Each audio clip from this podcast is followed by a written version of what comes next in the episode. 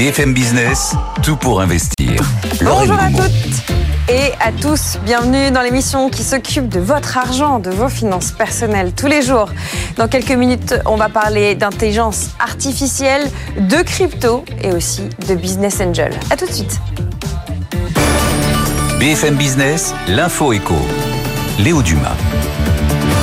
10h et 1 minute sur BFM. Bonjour à tous. Nouveau record d'émissions de CO2 liées à l'énergie en 2023. Elles ont progressé d'1,1% à l'échelle mondiale selon l'Agence internationale de l'énergie. En cause, le déclin de la production hydroélectrique l'année dernière. Les, les émissions énergétiques qui représentent 90% du total des émissions émises par les humains. Toujours pas d'accord à Abu Dhabi où se tient un sommet de l'OMC, l'Organisation mondiale du commerce, qui prolonge d'un jour les négociations entre les ministres en charge. Quatre grands sujets sont sur la table, la pêche, l'agriculture, le commerce électronique et la réforme de l'OMC. En Chine, l'activité manufacturière chute une fois de plus en février dans le contexte de demande atone. C'est le cinquième mois consécutif que le secteur industriel se contracte dans le pays selon l'indice PMI. La bonne dynamique se poursuit pour le marché de l'automobile en France. Les immatriculations de voitures neuves progressent de 13% sur un an en février, selon la plateforme automobile. Depuis euh, le début de l'année, c'est une croissance de 11%, de 165 000 immatriculations, croissance portée par le groupe Stellantis, en hausse de 21% le mois dernier. Tendance inverse pour les permis de construire. Le nombre de nouveaux logements autorisés baisse de 24% sur un an en janvier, selon le gouvernement, baisse qui concerne tous les types de logements individuels, groupés et collectifs.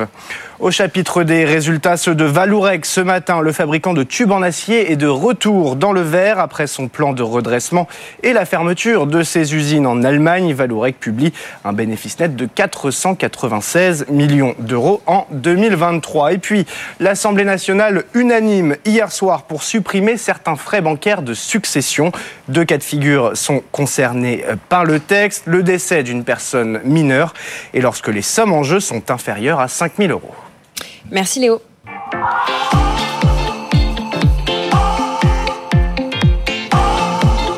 BFM Business, tout pour investir. Lorraine Goumeau.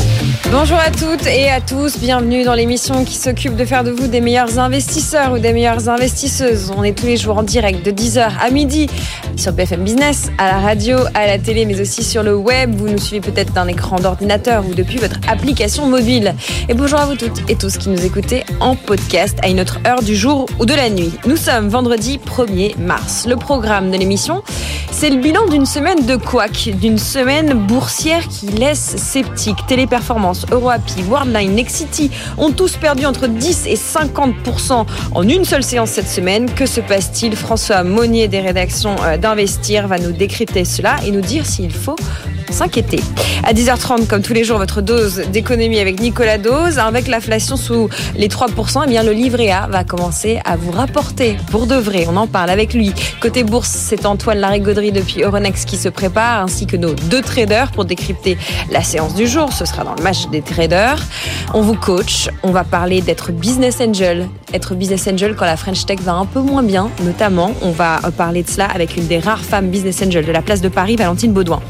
On parlera évidemment d'immobilier, puisque le vendredi, on fait le bilan de la semaine. Une demi-heure, on parlera des petits gourmands des Jeux Olympiques, ces locataires qui veulent sous-louer. On parlera aussi du nouveau PTZ ou encore de la transformation de bureaux désaffectés en logement. Les invités, ce sont Brice Cardi de l'adresse, Olivier Marin du Figaro et bien sûr Marie Cœur de Roi. Et puis pour finir, il faudra parler de la hausse fulgurante des cryptos et du Bitcoin en particulier. On n'est pas loin des records historiques. Est-ce qu'on assiste à une anomalie cyclique Amaury de Tonquédec au décryptage en fin d'émission. D'ici là et tout au long du direct, il y a vous. Vous nous écrivez. L'adresse c'est direct at bfmbusiness.fr. Vous m'écrivez également sur LinkedIn directement en message privé euh, Lorraine Goumeau. On va vous répondre comme à Jean-Yves, comme à Isabelle, comme à Mathéo et comme à Romuald dans cette émission. Pour l'heure, nous partons rejoindre Antoine du côté d'Euronext. On retrouve Antoine dans une ambiance hum, un peu Oui, moins dynamique que tout à l'heure. Oui, c'est sûr que le, rebond initial a fait long feu. Hein. Mm. On est en baisse maintenant, moins 0,03% à 7924 points. Puis alors, si on regarde bien, euh, c'est clairement Paris euh, qui signe une contre-performance marquée parce que le DAX à Francfort alors, continue de s'envoler sur des records historiques absolus. Lui, il est vraiment sur les rails hein, et euh, il n'en sort pas, plus 0,39%. L'Eurostock 50, plus 0,15%. On est sur un marché assez peu décidé, mais enfin, ça a été le cas tout au long de la semaine. Alors, on sent qu'il y a des résistances techniques qui sont accumulées en direction des 8000 points, euh, après un nouveau record absolu signé en séance hier, hein, à 7977 points.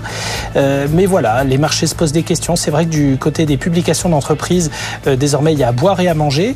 Et même parmi les, les meilleures performances signalées sur les publications de résultats, on a aussi bah, des raisons de vendre les titres, ce qui provoque bah, ce, petit côté tiraillement hein, autour, euh, autour des marchés boursiers qui aimeraient bien progresser. Il y a euh, également aussi l'impact des statistiques macroéconomiques, hein, des euh, statistiques d'inflation avant-hier côté zone euro, des statistiques d'inflation qu'il y a eu côté américain hier avec les chiffres PCE qui étaient plutôt tranquillisants à ce niveau-là. Mais voilà, on voit qu'il y a quand même des, des atermoiements, des arbitrages un petit peu contradictoires sur les marchés, ce qui explique bah, ce petit poids sur les indices qui les empêche de progresser. Alors pour autant, on a quand même quelques très belles hausses. Puis surtout, il y a un facteur qui est important, c'est que les bonnes nouvelles d'entreprise sont achetées, mais sur plusieurs séances de suite. On peut le voir, là, il y a encore une forte hausse du secteur des satellites avec SES e qui gagne 4,2% à 6,24. On a Eutelsat plus 3,6 à 3,56. On a Newen encore qui gagne 3,5% à 23,96. A signalé Worldline aussi qui continue à se redresser à 2,5% de hausse. On est à 10,89. Euh, la plus forte hausse du CAC 40, elle est pour Renault qui gagne 1,9% à 39,27 euros avec en soutien les chiffres des immatriculations. À noter aussi le secteur bancaire qui se porte bien avec Société Générale plus 1,4, 22,75, BNP Paribas plus 1,19, 56,04. En revanche, à la baisse, à noter Saint-Gobain. Alors ça, ça fait partie des cas particuliers. Euh, forte hausse initiale après les, les chiffres 2023. Et puis là, le titre s'est complètement retourné à la baisse. Il perd même 4,2% à 68,18 euros.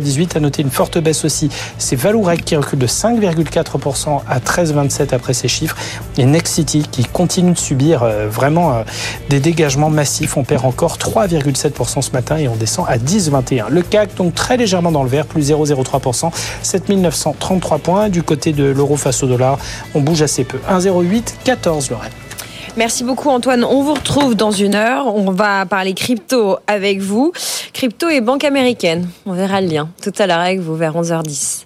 À tout à l'heure Antoine. Pour l'heure, on fait le point sur les actualités qui ont un impact direct sur vos finances personnelles avec François Monnier. Tout pour investir, le journal de votre argent. François Monnier, le directeur des rédactions d'Investir, mais aussi du journal des finances de boursier.com et de mieux vivre votre argent est avec nous. Bonjour, cher François. Bonjour, Lorraine. On va le faire le bilan d'une semaine de couac boursier. Je vous laisse faire la liste. Oui, on a eu euh, beaucoup d'animations euh, sur le marché, alors qu'on pourrait se dire, bah, on est sur une tendance haussière, tout va bien, les investisseurs ont, ont mis leurs lunettes roses et finalement font preuve de énormément de complaisance à l'égard des actions, mais pas du tout. Et ça, c'est même plutôt euh, rassurant. Ça montre que la tendance haussière, elle est, elle est plutôt saine. Elle repose sur des fondamentaux solides. Et lorsqu'il y a euh, bah, des raisons de sanctionner ces titres-là, eh bien, la bourse n'hésite pas. Alors, bien sûr, on est en période de publication des résultats annuels, donc on regarde les chiffres d'affaires, les marges, euh, la génération de trésorerie, mais surtout, ce qui peut faire très très mal en bourse, c'est lorsque on change bah, l'histoire boursière, mm. ce qu'on ce qu'on appelle dans le jargon l'equity story. Surtout, ne touchez jamais, si vous êtes une entreprise, à votre equity story. Ça peut faire très très mal. Et ça, c'est le, c'est ce qu'on a pu voir euh, euh, tout au long de, de, la semaine. Ça a commencé dans le domaine de la, de la santé avec EuroAPI. C'est dans la, la, filiale de, de, Sanofi qui a été mise en bourse en, en 2022. Lors de la mise en bourse de, en 2022 d'EuroAPI, eh bien, on, on vendait aux investisseurs le fait que bah, on est dans le domaine de la santé, c'est un secteur, euh, la, la, fabrication de principes actifs pharmaceutique, un secteur en croissance de 6% par an, il y a des bonnes marges, et là, patatras, vous avez un effondrement de la marge, et euh, la société annonce que finalement, ben, il y aura une décroissance au cours de l'exercice euh, actuel, et donc finalement, ben, les investisseurs se sont sauvés. Donc quand on vend au marché ben, le fait qu'il y a de la croissance et de la marge, et puis finalement vous n'êtes pas au rendez-vous, changement d'histoire, la, valeur a perdu la moitié de sa capitalisation. Autre histoire, Nexity, on est dans le domaine de l'immobilier. Alors on le sait, l'immobilier ça va pas très bien, voire même c'est dans une situation extrêmement difficile. On sait que Nexity a une baisse, bah, bien sûr, de ses commandes le marché de la promotion, le logement neuf euh, est mis à mal parce que bah, les, les, les, ménages ont du mal à emprunter pour pouvoir euh, accéder à ces, à ces, logements. Donc finalement, bah, il y a une chute de, de, la, de la demande et le marché tâtonne. Mais euh, les investisseurs étaient prêts à patienter avec l'immobilier en se disant, bah voilà, ça peut durer plusieurs trimestres, voire plusieurs années, parce que bah, Nexity distribue un dividende. C'est une valeur, ce qu'on appelle une valeur de rendement. Et là, Nexity annonce qu'il y aura plus de rendement. Et donc, ben, résultat, changement d'histoire, patatras, le titre s'effondre et perd euh, près de 20% en une seule séance et euh, continue sa dégringolade aujourd'hui on change de secteur, on va dans le domaine du paiement. Donc là, qui dit euh, paiement euh, dans le domaine digital avec Worldline, on est, on va dire, dans la tech. Donc quand on pense tech, on pense croissance. Et là, on a Worldline qui nous annonce qu'ils vont faire une dépréciation d'actifs sur leur division euh, de, de, paiement aux commerçants. Et là, on se dit, on est dans le domaine des hauts fourneaux, dans l'industrie lourde, dans le domaine des matières premières. Qu'est-ce que c'est que cette histoire de dépréciation d'actifs?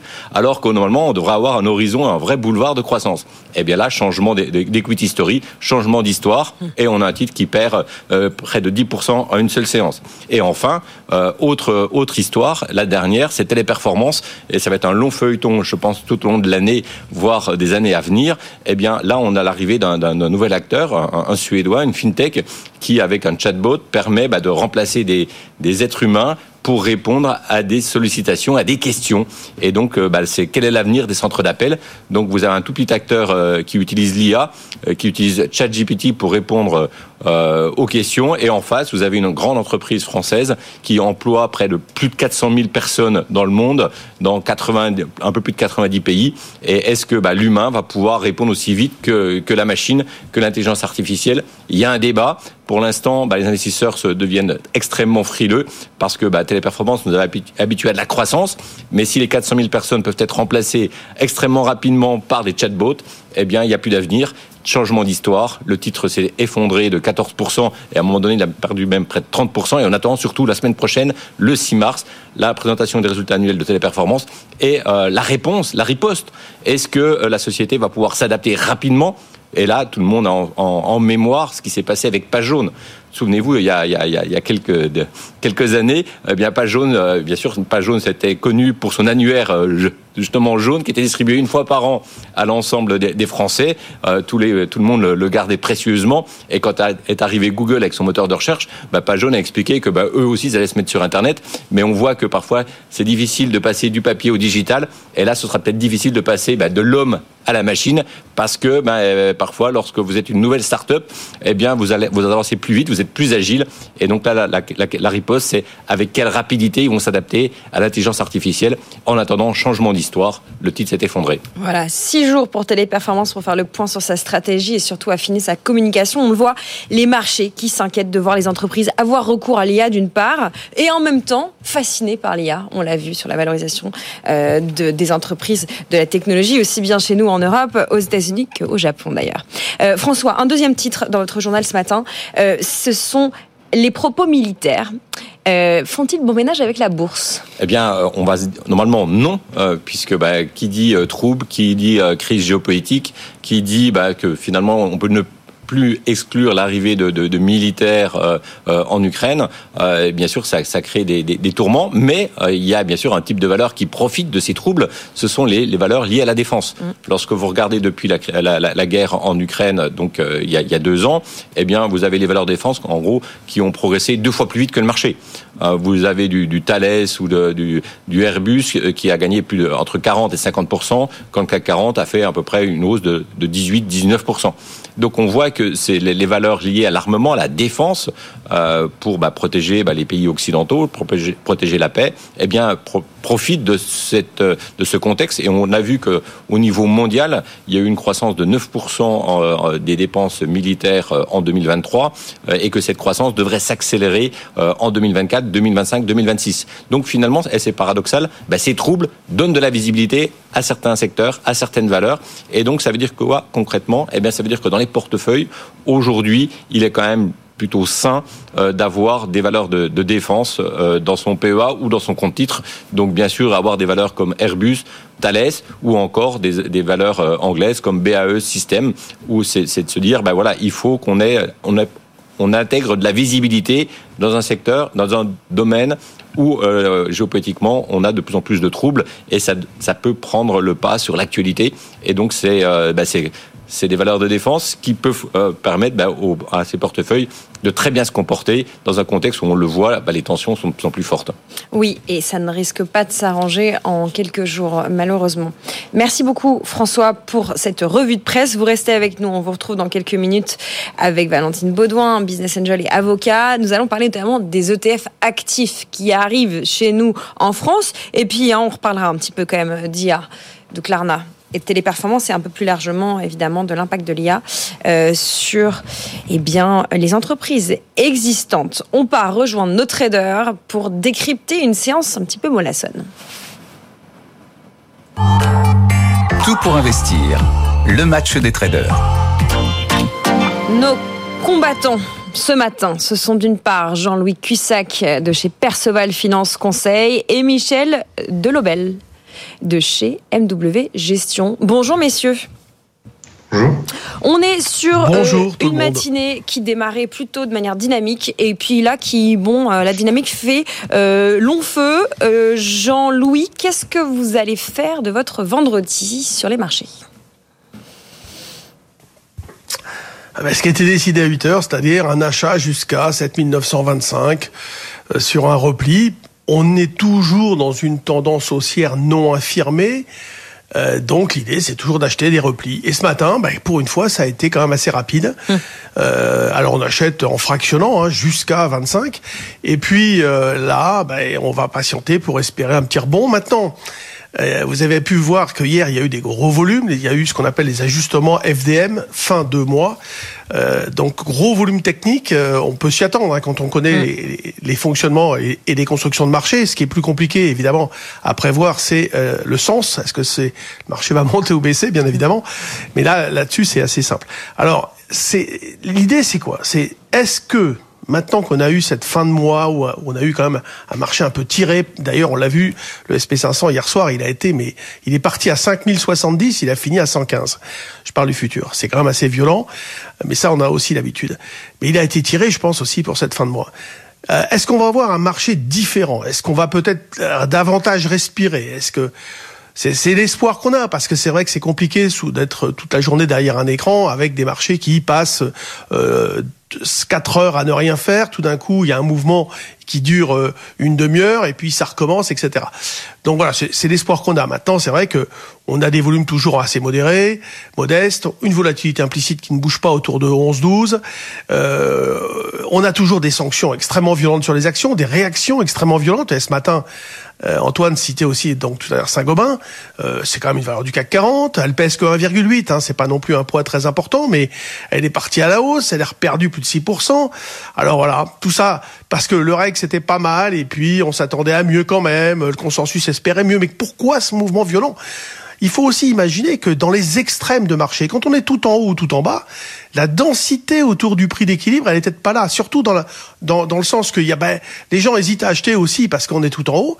Et quand on est tout en bas, c'est ils hésitent à vendre, évidemment. Donc on, on peut avoir des, des mouvements violents qui ne remettent pas forcément en cause euh, la tendance en cours, mais c'est vrai que c'est- euh, c'est perturbant. Donc voilà, on a un marché, on va dire, qui est identique à ce qu'on a connu tous ces derniers jours, depuis le début de l'année et, et au-delà. Les, les mid et small, c'est toujours un peu difficile.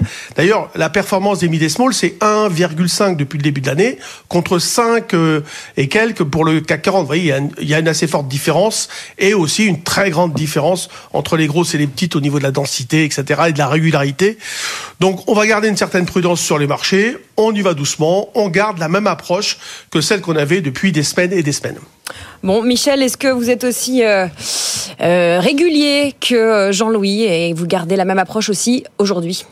Alors oui, une tendance de fond qui reste haussière, mais je dirais qu'elle est quand même fragile. Euh, on, on a enchaîné depuis la, la fin du mois de janvier euh, trois gaps haussiers, euh, un le 26 janvier, un le 15 février, un autre le 22 février.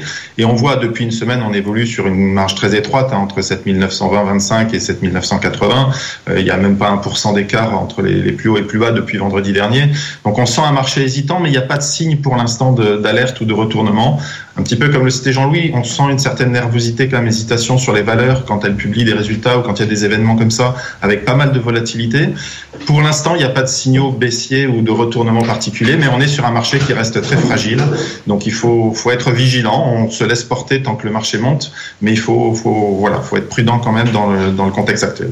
Bon, prudence donc dans le contexte. Merci beaucoup, messieurs, pour ce décryptage. Jean-Louis Cussac de chez Perceval Finance Conseil et Michel Delobel, MW Gestion. On vous retrouve la semaine prochaine pour plus d'analyse de ce qui se passe du côté euh, technique, de l'analyse euh, technique. Nous allons débattre ou discuter des sujets d'actualité qu'il faut maîtriser en ce vendredi avec mes invités. Tout pour investir. Tout pour votre argent. C'est vendredi, François Monnier d'Investir est toujours parmi nous. Rebonjour François. Rebonjour. Nous sommes rejoints par Valentine Baudouin, partenaire chez Vantage et puis surtout Business Angel. Bonjour, Valentine, bienvenue sur ce plateau. Et puis Antoine Larigauderie qui est euh, toujours depuis Euronext, qui va rester avec nous parce qu'on aura quand même encore euh, un petit peu envie de parler de résultats et euh, de ce qu'il faut retenir de la semaine boursière. Mais d'abord, Valentine, vous arrivez avec une nouvelle, avec un produit qui marche pas mal aux États-Unis. On va parler des ETF actifs qui débarquent chez nous aussi Expliquez-nous en quelques mots. Bien sûr. Donc c'est une avancée réglementaire qui a eu lieu cette semaine, euh, qui a fait sauter un verrou. Euh, donc, qu'est-ce qui était écrit dans notre code monétaire et financier euh, depuis donc presque le lancement du premier ETF tracker l'Ixor, donc CAC 40 C'est qu'un ETF ne pouvait être admis à la négociation en France, en tout cas sur les marchés français, qu'à partir du moment où il avait une, une gestion qui était non active, donc une gestion qui n'était pas discrétionnaire, mais plutôt une gestion systématique, et donc qui venait répliquer un indice. Donc on ne pouvait pas euh, faire admettre sur Onex Paris euh, des ETF dits à gestion actif. Euh, c'est pas pour autant que nos, nos, nos sociétés de gestion n'en avaient pas déjà fait, mais vous deviez aller le faire en dehors de nos frontières, mm. donc le faire admettre sur d'autres places. Donc c'est chose faite, ça va être possible. Donc le décret a été publié le 27 février, il est entré en vigueur bah, aujourd'hui. Il nous manque qu'à modifier le règlement général de l'AMF et on le voit. Donc c'est un produit qui est, qui est, qui est innovant. BNP on a notamment lancé plusieurs qui vous permet en fait de, de gérer de façon active, donc comme comme un gérant et donc de surpasser euh, les, indices de référence. En Italie, euh, le marché euh, est, il y a à peu près 90 ETF actifs et on voit en tout cas sur le marché italien que, bah, en tout cas, les épargnants de temps en temps une préférence un peu nationale sur leur place de cotation et donc on espère vivement que le fait que notre code maintenant le permette cette cotation en France va permettre de diffuser donc ce produit innovant auprès de nos épargnants français. François, est-ce une modernisation du point de vue des épargnants et des investisseurs que nous sommes? Oui, c'est une, poursuite de la tendance. Euh, on le sait, la gestion passive a, rencontré un, succès euh, remarquable, incroyable, pour deux, grandes raisons. La première, c'est qu'on a des frais de gestion qui sont euh, nettement inférieurs. En fait, c'est un peu comme la grande distribution comparée à, l'épicier du, quartier. Vous aviez bah, des gérants actifs qui bah, prenaient un, 1,5% de, frais de gestion annuels. Et puis, bah, vous aviez l'ETF, la grande surface, qui disait, bah non, nous, euh, vous allez avoir que quelques points de, frais de gestion annuels. Et donc, bah, bien sûr, cet intérêt pour avoir des frais euh, réduits, euh, a suscité de l'intérêt. Ce, cet intérêt s'est doublé d'un autre phénomène, c'est que dans ces ETF, le poids n'est pas fait en fonction de la qualité de l'entreprise, mais par rapport à la taille de l'entreprise. Et euh, on a assisté depuis depuis dix ans euh, au fait que bah, ce sont les plus grandes entreprises qui ont progressé le plus vite. Mm. Concrètement, c'est LVMH euh, en France, c'est euh, les GAFAM euh, aux États-Unis qui ont affiché l'essentiel de la hausse du marché. Et donc vous aviez de la performance plus des frais réduits. Donc l'engouement, il est massif. Et là, maintenant, euh, on arrive à avoir la possibilité. C'est le deuxième étage de, la fusée. Vous avez la possibilité eh bien, d'avoir une gestion active, c'est-à-dire de, privilégier telle ou telle valeur. Donc, ça veut dire que la, la composition de cet ETF, qui, euh, un ETF passif, ne change jamais, elle est liée uniquement au poids. Là, elle va pouvoir être modifiée suivant certains paramètres. Et donc, bah, de plus en plus, on a une, comp une compétition frontale entre des gestionnaires, euh, j'en dire des, des, des, êtres humains. C'est un, peu, mm. un peu comme dans le domaine de l'IA. Là, vous aviez l'ETF, c'est une machine qui décide euh, qui rentre, qui sort. Euh, euh, tous les jours. Et en face, vous aviez des, des humains qui vous disaient, bah tiens, moi j'ai rencontré tel patron, donc celui-là il m'a convaincu, je vais rentrer. Et donc, bah, c'est un match qui, qui, continue. Et là, bien sûr, ça donne encore plus de puissance euh, eh bien à l'industrie, j'ai envie de dire financière, liée aux ETF. Et donc, bah, cette compétition euh, va faire euh, probablement quelques dégâts euh, auprès de la gestion active. Il y a quand même un wording qui est quand même assez paradoxal parce qu'un ETF actif, c'est très, c'est presque un oxymore, quoi. Oui, après, le, le, mot actif peut recouvrir euh, plusieurs choses. C'est-à-dire que vous pouvez avoir aussi des ETF, par exemple, qui vont continuer à répliquer au niveau financier un indice de référence, mais qui néanmoins, c'est la partie ESG qui va être gérée de façon euh, active. Donc, euh, oui. Manuel, on aurait presque pu hmm. dire, c'est ça Oui, et surtout qui peut évoluer dans le temps. un, ETF, un indice est composé, vous pouvez changer la composition, en effet, de votre panier dans l'ETF actif. Donc, vous avez néanmoins des, des équipes de gestion ou de trading, en tout cas, qui vont faire évoluer dans le temps ces ETF. Bon, l'actualité cette semaine, c'était tout de même euh, le gadin euh, de Téléperformance. Évidemment, la publication euh, quelques heures plus tôt de, de, de, Klarna, qui du coup explique que globalement, on va pouvoir remplacer grâce à l'IA beaucoup de choses, notamment dans des entreprises qui ne l'anticipaient pas tout à fait. Antoine Larigauderie est toujours à Euronext avec nous. Antoine, vous nous résumez en quelques secondes ce qui s'est passé côté bourse avec Téléperformance?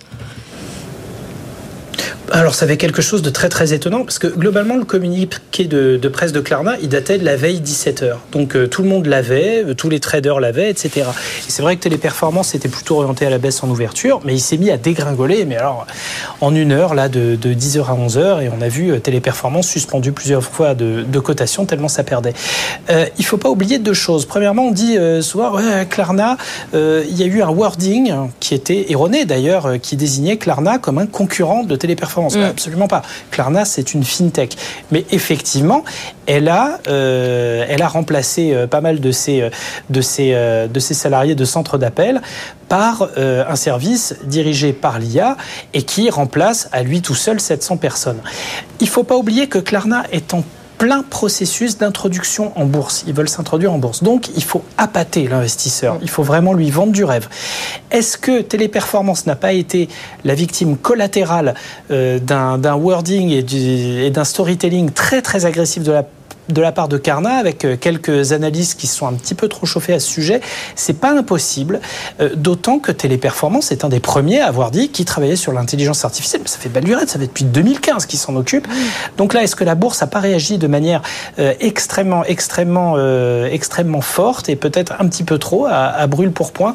Maintenant, on le voit, hein, sur les modèles qui peuvent être disruptés rapidement, la sanction peut être absolument spectaculaire. Ça a été le cas pour beaucoup de titres cette semaine, notamment à travers les, publications. Mais Téléperformance a peut-être été victime collatérale d'un wording un peu, un peu agressif, on va dire. François je pense que le, sujet il est sur la table. Je pense aussi qu'il euh, est plus possible maintenant pour un gérant euh, anglo-saxon, un gérant américain euh, qui est baigné à l'IA tous les jours, de se mettre aujourd'hui en portefeuille un titre qui peut être menacé par l'IA. Mm. Euh, je pense que vis-à-vis de son responsable, il va pas finir l'année. Donc, euh, donc déjà, il n'y a plus de courant acheteur du côté des États-Unis.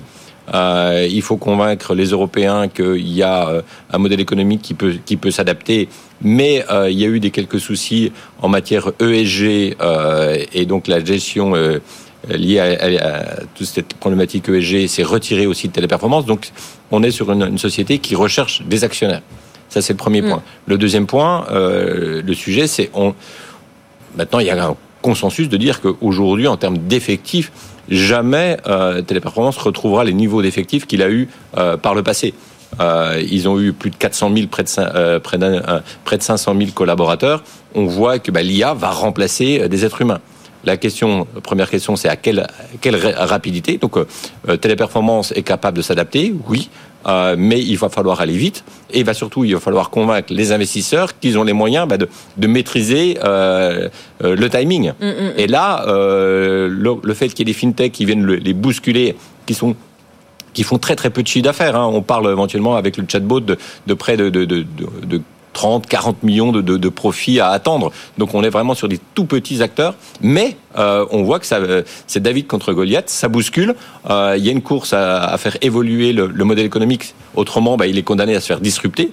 Donc il faut reprendre la main en matière de d'échange, de discussion. On l'a vu, Klarnat veut s'introduire en bourse, donc eux, ils, ils, vendent leurs affaires. Maintenant, il faut que Téléperformance puisse aussi vendre pas forcément du rêve, mm. mais vendre des perspectives de croissance, parce qu'on achetait du téléperformance pour avoir une croissance rentable. Et c'était une magnifique histoire pendant plusieurs décennies. Maintenant, la question, c'est est-ce que l'histoire peut continuer et là, on a quelques doutes.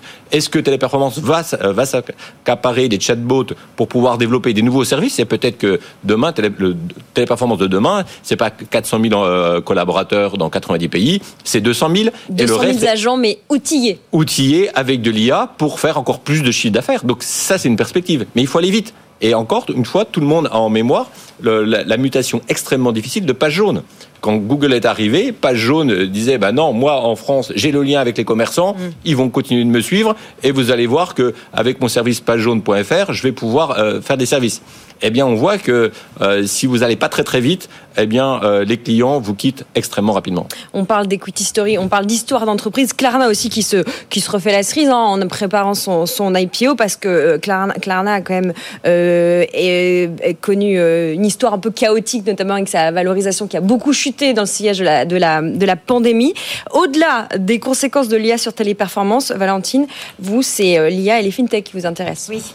Et je pense que ça rejoint exactement ce que vous disiez, mais sur l'autre côté de la pièce, euh, les fintechs ont connu une croissance assez importante euh, et qui a été accélérée euh, certainement par le Covid et donc par une digitalisation à marche forcée. donc Klarna a été un peu l'exemple qui a été souvent donné sur des valorisations qui avaient atteint des sommets et qui finalement n'ont pas été très durables. On peut rappeler ce que fait Klarna? Bien sûr. Alors Klarna, c'est un acteur qui vous permet de payer en plusieurs fois vos achats. Klarna n'est pas la seule société qui fait ça. On a un fleuron français qui s'appelle Alma. et donc donc, euh, c'est un certain nombre d'acteurs qui permettent aux e-commerçants euh, de fractionner en fait euh, leurs ventes au, au check-out, donc en ligne, mais également hors ligne. on peut payer également avec ces acteurs en magasin. Donc il y a une accélération absolument monstrueuse de, de, ces acteurs fintech, mais pas, pas que les acteurs du Buy Now Pay Later, d'autres acteurs, et une, enfin, en tout cas une euh, pas forcément lié euh, uniquement au chiffre d'affaires, mais en tout cas une appétence des venture capitalistes euh, mm. beaucoup moins forte en fait pour ça. Et donc on a vu en effet des valorisations qui qui sont tombées assez fortement. Et derrière cette petite musique de fond de la baisse des valorisations est toujours la même chose. Donc on en rejoint on rejoint finalement la même chose. C'est est-ce que ces sociétés vont un jour atteindre la rentabilité? Et est-ce que ces sociétés en fait sont capables uniquement de générer de la top line, mais est-ce qu'on peut regarder un peu plus bas? Est-ce qu'elles vont faire une croissance rentable un jour? Et donc vous avez un certain nombre de, de sociétés, notamment les fintech, qui ont été très pointées du doigt dans, l'univers des sociétés technologiques qui n'ont de cesse de prouver qu'elles sont capables de faire de la croissance rentable. Et qui n'ont qui n'ont de cesse de voir comment est-ce que les nouveaux outils tels que l'IA permettent peut-être de réduire leurs coûts, mm. euh, les coûts humains notamment. On parle de 700 agents, mais c'est quand même 40 euh, millions de bénéfices en plus mm. qui, projettent, qui en effet sur des ordres de grandeur de, jeunes sociétés sont peut-être plus faibles. Mais en tout cas, euh, je pense que toute fintech en ce moment regarde chaque point de croissance qu'elle peut gagner, chaque point de marge qu'elle peut gagner, et on peut s'attendre à mon avis à bien d'autres annonces de la part de beaucoup d'autres fintech qui vont améliorer leur processus, leur entrée en relation, la digitalisation de, de leur revue réglementaire sur plein de sujets pour essayer de, se remettre dans la course et de prouver qu'en fait, elles peuvent être rentables et toujours en croissance. Justement, vous serez notre coach tout à l'heure, Valentine, dans une quinzaine de minutes, euh, où vous allez nous coacher sur comment être un bon business angel ou une bonne business angel, notamment dans un contexte économique, réglementaire, changeant, comment accompagner ces participations? Voilà, on répondra à quelques-unes de vos questions, ce sera dans 15 minutes. Merci François Monnier, les équipes d'Investir. Qu'est-ce qu'on lit euh, dans Investir? On, titre sur les dix plus grandes histoires qu'ont marqué les 50 dernières années. Euh, et c'est l'idée, c'est de, montrer, euh, alors qu'investir maintenant à, 50 ans, c'est de montrer qu'en bourse finalement, on se rend compte que euh, chaque secteur, chaque thématique a eu à un moment donné son heure de gloire. Hmm. et on commence bien sûr la, série. enfin, la, première histoire, c'est l'apogée des conglomérats. il, y a, il, y a, il y a plusieurs décennies, il fallait être un conglomérat pour générer beaucoup de valeur. Et on voit qu'on est passé d'un monde de conglomérats plutôt à des pure players. Donc ça, c'est une des thématiques. Il y a bien sûr la thématique de la transition énergétique, la thématique de l'Internet. On termine bien sûr par l'IA, mais en attendant, il y a la consommation chinoise qui a été un énorme euh, game changer euh, pour, pour les investisseurs. Donc on revient sur les, les dix plus grandes histoires qui ont marqué bah, ce, demi-siècle euh, qui correspond à la, à création du, journal Investir. Voilà, à la une d'Investir que vous pouvez retrouver en kiosque et puis en ligne. On va continuer à parler d'histoire et d'equity story avec notre gérant du jour, Edwin Faure, qui va nous va zoomer sur, sur deux valeurs à avoir en portefeuille. Ce sera juste après la pub et Nicolas Dose. À tout de suite. Tout pour investir. Dose d'économie. Votre dose d'économie tous les jours avec Nicolas Dose. Nous allons parler de votre livret A Oui. avec vous, Nicolas. Oui. Racontez-nous. Euh, ça y est, ça rapporte. Il était temps, hein, parce que euh, ça fait un petit moment, si vous voulez, qu'on avait euh, un livret A dont la rémunération était en dessous de l'inflation. Alors en fait, euh, il ne s'agit pas de dire qu'on perd de l'argent, mais on perd du pouvoir d'achat. Voilà, parce qu'en fait, on a une rémunération qui est inférieure à l'inflation, et donc c'est ce qu'on appelle du rendement négatif. Donc ça y est, là, on a eu l'indice des prix à la consommation de l'Insee qui est passé sous les 3% à 2,9%. Le, le livret est rémunéré 3%. Ça veut dire que maintenant, c'est vraiment du rendement positif. Et ça y est, après plusieurs, euh, même plus d'un an même, euh, de rendement négatif, le détenteur d'un livret A est passé en rendement positif. Je vous rappelle, c'est quand même la douche froide à la, au mois d'août dernier, parce que il y a une formule de calcul qui vient de la Banque de France. Et si on avait respecté la formule de calcul, en août, on passait à 4,1. Absolument. On était à 4,1. Et, et là, ben, sur choix politique, car c'est toujours comme ça que ça, ça se termine avec ce produit réglementé, euh, on décide qu'on gèle à 3%. Alors évidemment, il faut faire passer la pilule. Alors à ce moment-là, Bercy dit oui, d'accord, je gèle à 3%, mais mais mais mais, mais euh, je prolonge ce gel jusqu'à début 2025, sachant qu'on allait quand même vers un mouvement probablement de de, de euh, désinflation et qu'un jour ou l'autre, le livret A redeviendrait euh, positif, et ben donc là c'est la revanche. C'est la revanche des épargnants qui possèdent un livret A. Ils ont été clairement lésés au mois d'août 2023 Ouais. parce que bah, il fallait préserver la rentabilité des banques, il fallait préserver euh, euh, le, le financement du logement social qui est lui à taux variable et qui est très dépendant de l'argent du, du livret A. Et ben le voilà maintenant qui va profiter du gel puisque l'inflation a objectivement reculé plus vite que prévu. On ne pensait pas qu'on serait, si vous voulez, là dès maintenant en dessous des 3%. Et, et donc mais jusqu'à début 2025, il va profiter maintenant euh, d'un gel du taux qui aurait été amené à baisser si on avait euh, réenclenché la formule de calcul. Je rappelle que c'est le même euh, même punition pour le LDDS, le livret de développement durable et, solidaire, je crois, Oui, c'est ça. qui est exactement le même que le livret, qui est rémunéré à 3% et qui lui aussi est gelé jusqu'en 2025. Donc, vous parlez de revanche, la revanche du livret A. Si c'est une revanche pour les épargnants, euh, ce n'est pas forcément une très bonne nouvelle pour Bercy. Eh ben non. Eh ben non, parce que euh, si- dès que vous avez une incitation à l'épargne, les Français y vont. Ouais. Et, et aujourd'hui, le taux d'épargne du bas de laine hein, des, des, des Français est nettement supérieur à la moyenne de la de l'Europe. Bon, je parle même pas des, des États-Unis, ils sont en dessous de 5%. C'est pas le même peuple, c'est pas la même façon de vivre. Non, non, nous on est à 18% pratiquement du revenu disponible. C'est un taux très élevé. La- le, le, le niveau euh, le, le niveau standard, c'est plutôt une 15%. Euh, alors on voit qu'effectivement la situation des épargnants aujourd'hui s'éclaircit et va continuer à s'éclaircir car le mouvement de désinflation est installé, ce qui veut dire que il va y avoir une incitation à aller vers l'épargne et donc on sait que dans ces cas-là, c'est une désincitation à consommer. Et Bercy a besoin de quoi Beaucoup plus de croissance que d'avoir euh, des taux d'épargne populaire qui augmentent.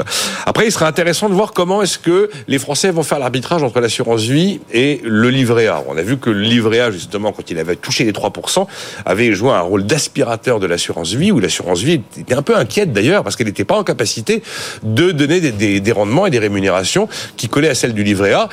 Alors, ça va être intéressant de voir ce qui va se passer, parce que là, au mois de janvier, euh, l'assurance vie a fait rentrer 2 milliards 4 de collecte nette. C'est-à-dire qu'elle a fait rentrer en un mois exactement ce qu'elle a fait rentrer en un an. Parce que l'année 2023 a été une année difficile. Et puis bon, il faut quand même toujours euh, rappeler que le livret A garde ses, ses armes de guerre éternelles, argent totalement sécurisé, argent totalement liquide et argent totalement net d'impôts. Ça reste quand même le grand atout du livret A. Donc euh, le match assurance vie livret A va pouvoir reprendre. Merci Nicolas d'alimenter la semaine prochaine dans Tout pour investir. On retrouve cette chronique, la vôtre Nicolas, comme l'ensemble de nos programmes en podcast et en replay sur nos plateformes. N'hésitez pas à aller aussi jeter un œil sur YouTube où vous retrouvez l'ensemble des chroniques de Nicolas, vos doses d'économie quotidienne. On va s'occuper de votre portefeuille maintenant. À tout de suite. Tout pour investir sur BFM Business. Pour investir en portefeuille avec Edwin Faure. Bonjour Edwin. Bonjour Lorraine. Vous êtes directeur de la gestion chez Philippe Autingre. On est à l'achat avec vous avec deux jolies valeurs. Nous parlions d'equity story un peu plus tôt avec François Monnier d'Investir. Racontez-nous une belle equity story. On est à l'achat sur une euh, small cap française qui s'appelle Steph. Euh, Steph, c'est un des leaders européens du transport et de la logistique, euh, de l'alimentaire, euh, dans le frais et le surgelé. Mmh. C'est une entreprise qui doit faire un million, un milliard et demi de market cap, 4 milliards de chiffre d'affaires et des marges de 10%. Une histoire ancienne. Une histoire assez ancienne, en effet, parce que la société a été fondée en 1920. euh, dans l'idée de faire du transport dans le frais. Et dans les années 30, la SNCF a racheté euh, la société pour se développer le frais et l'alimentaire en France. Mmh. Et dans les années et dans les années, je crois 80, l'entreprise a été privatisée et dans les années 90, elle est rentrée en bourse. Racontez-nous ce qui retient votre attention de gérant sur cette mid-cap. Elle est intéressante cette entreprise parce que c'est non seulement le leader en France, c'est-à-dire qu'ils ont 30% de part de marché, c'est un leader incontestable. Euh, en France, ils sont aussi à l'international dans sept autres pays que la France. Ils ont un réseau de 250 sites de logistique, 4000 camions. C'est vraiment une entreprise qui a réussi, qui continue à mailler le territoire, donc ça fait des barrières à l'entrée très fortes. C'est une croissance structurelle de 3%, du M&A euh, donc de la croissance externe qui a été fait euh, chaque année. Donc ça nous permet en fin de compte d'avoir une croissance plus forte à l'international pour gagner encore plus de parts de marché. Donc on est confiant sur une entreprise avec beaucoup de visibilité, un actionnaire familial depuis les années 80 et euh, beaucoup d'opportunités sur la partie foncière puisqu'ils possèdent la majorité de leur foncier qui n'est mal et encore très mal valorisé dans les comptes de l'entreprise. Bon, par rapport à la concurrence, comment se porte Steph? Par la concurrence, l'entreprise se pose très bien, non seulement par ses parts de marché, mais c'est aussi qu'il y a un effet de taille qui est important dans ces business. Si vous voulez transporter, et offrir à des clients du transport dans le frais, que ce soit pour de la restauration ou des grandes surfaces, vous avez besoin d'un maillage important. Donc c'est un peu un, je dirais pas que c'est un business winner takes all, mais mm, mm. plus vous avez un maillage important, plus les clients sont prêts à vous faire confiance, à la fois en France, mais aussi européenne. Donc ils ont une part de marché importante et ils ont euh, beaucoup de visibilité avec leurs clients. Qu'est-ce qu'on regarde comme chiffre euh, qui euh, vous aide à être particulièrement positif sur cette entreprise? Alors on est positif, c'est la stabilité de la marge. La marge est assez stable. 10% euh, de marge d'EBITDA, c'est une marge assez stable. C'est une entreprise qui est acyclique, même dans les ralentissements mm. économiques qu'on peut voir aujourd'hui. Vous consommez toujours vos légumes, votre viande, votre poisson. Donc c'est ça qui est intéressant. Et vous avez une croissance structurelle de quelques pourcentages et cette acquisition qu'on a chaque année qui rajoute. Sur les années à venir, l'entreprise a guidé pour 2026 une croissance de 7,5%, ce qui est mhm. beaucoup plus fort que dans le passé, et une marge qui devrait légèrement s'améliorer.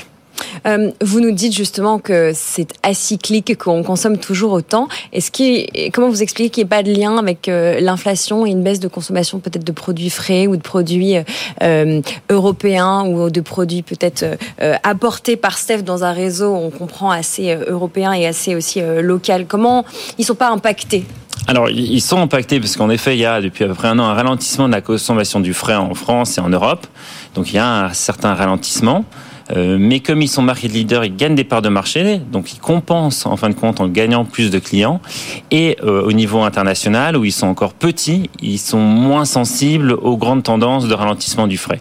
On est plutôt confiant de penser que la consommation du frais devrait repartir sur la deuxième partie de l'année et l'année prochaine pour un meilleur cycle. On parle de Steph STEF pour ceux qui nous écoutent en podcast et à la radio. Euh, le dernier chiffre, la market cap un milliard et demi à peu près. Euh, une entreprise qui, en termes de valorisation, se paye 10 fois le PE. Donc, euh, ça veut dire que vraiment pas cher aujourd'hui, avec une réserve de foncier cachée dans les comptes. Donc, c'est à la fois défensif, de qualité, management familial. C'est tout ce qu'on aime dans notre modèle euh, Abacus. Voilà. Et vous nous l'avez dit, ce foncier qui est pas encore tout à fait bien valorisé. Donc là aussi, un peu de, il y en a un peu sous la pédale. Une autre entreprise qui retient votre attention ce matin, Edwin, à vous et à l'équipe de Philippe Autingre, c'est ALA pour Advanced Logistics for Aerospace. Tout à fait. On est encore un peu dans la logistique. Alors, on n'est plus dans le frais, on est dans euh, dans les avions. Donc, c'est une entreprise italienne basée à Naples, donc Italie du Sud. C'est rare d'avoir des entreprises d'Italie du Sud, donc faut le préciser. C'est une super success story. C'est une entreprise qui fait la logistique et la distribution de pièces dans l'aéronautique, à la fois dans la défense, mais mm. aussi dans le transport euh, de personnes. Ils ont des gros contrats avec Leonardo, récemment signés avec Dacio Aviation en Italie et à l'international. C'est c'est une pépite, c'est une entreprise en forte croissance car elle est encore petite. Euh, elle fait des acquisitions et elle bénéficie euh, une montée en puissance de son carnet de commandes qui lui assure une marge d'EBITDA encore supérieure à celle de Steph, à peu près de 11%. Qu'est-ce qui vous plaît?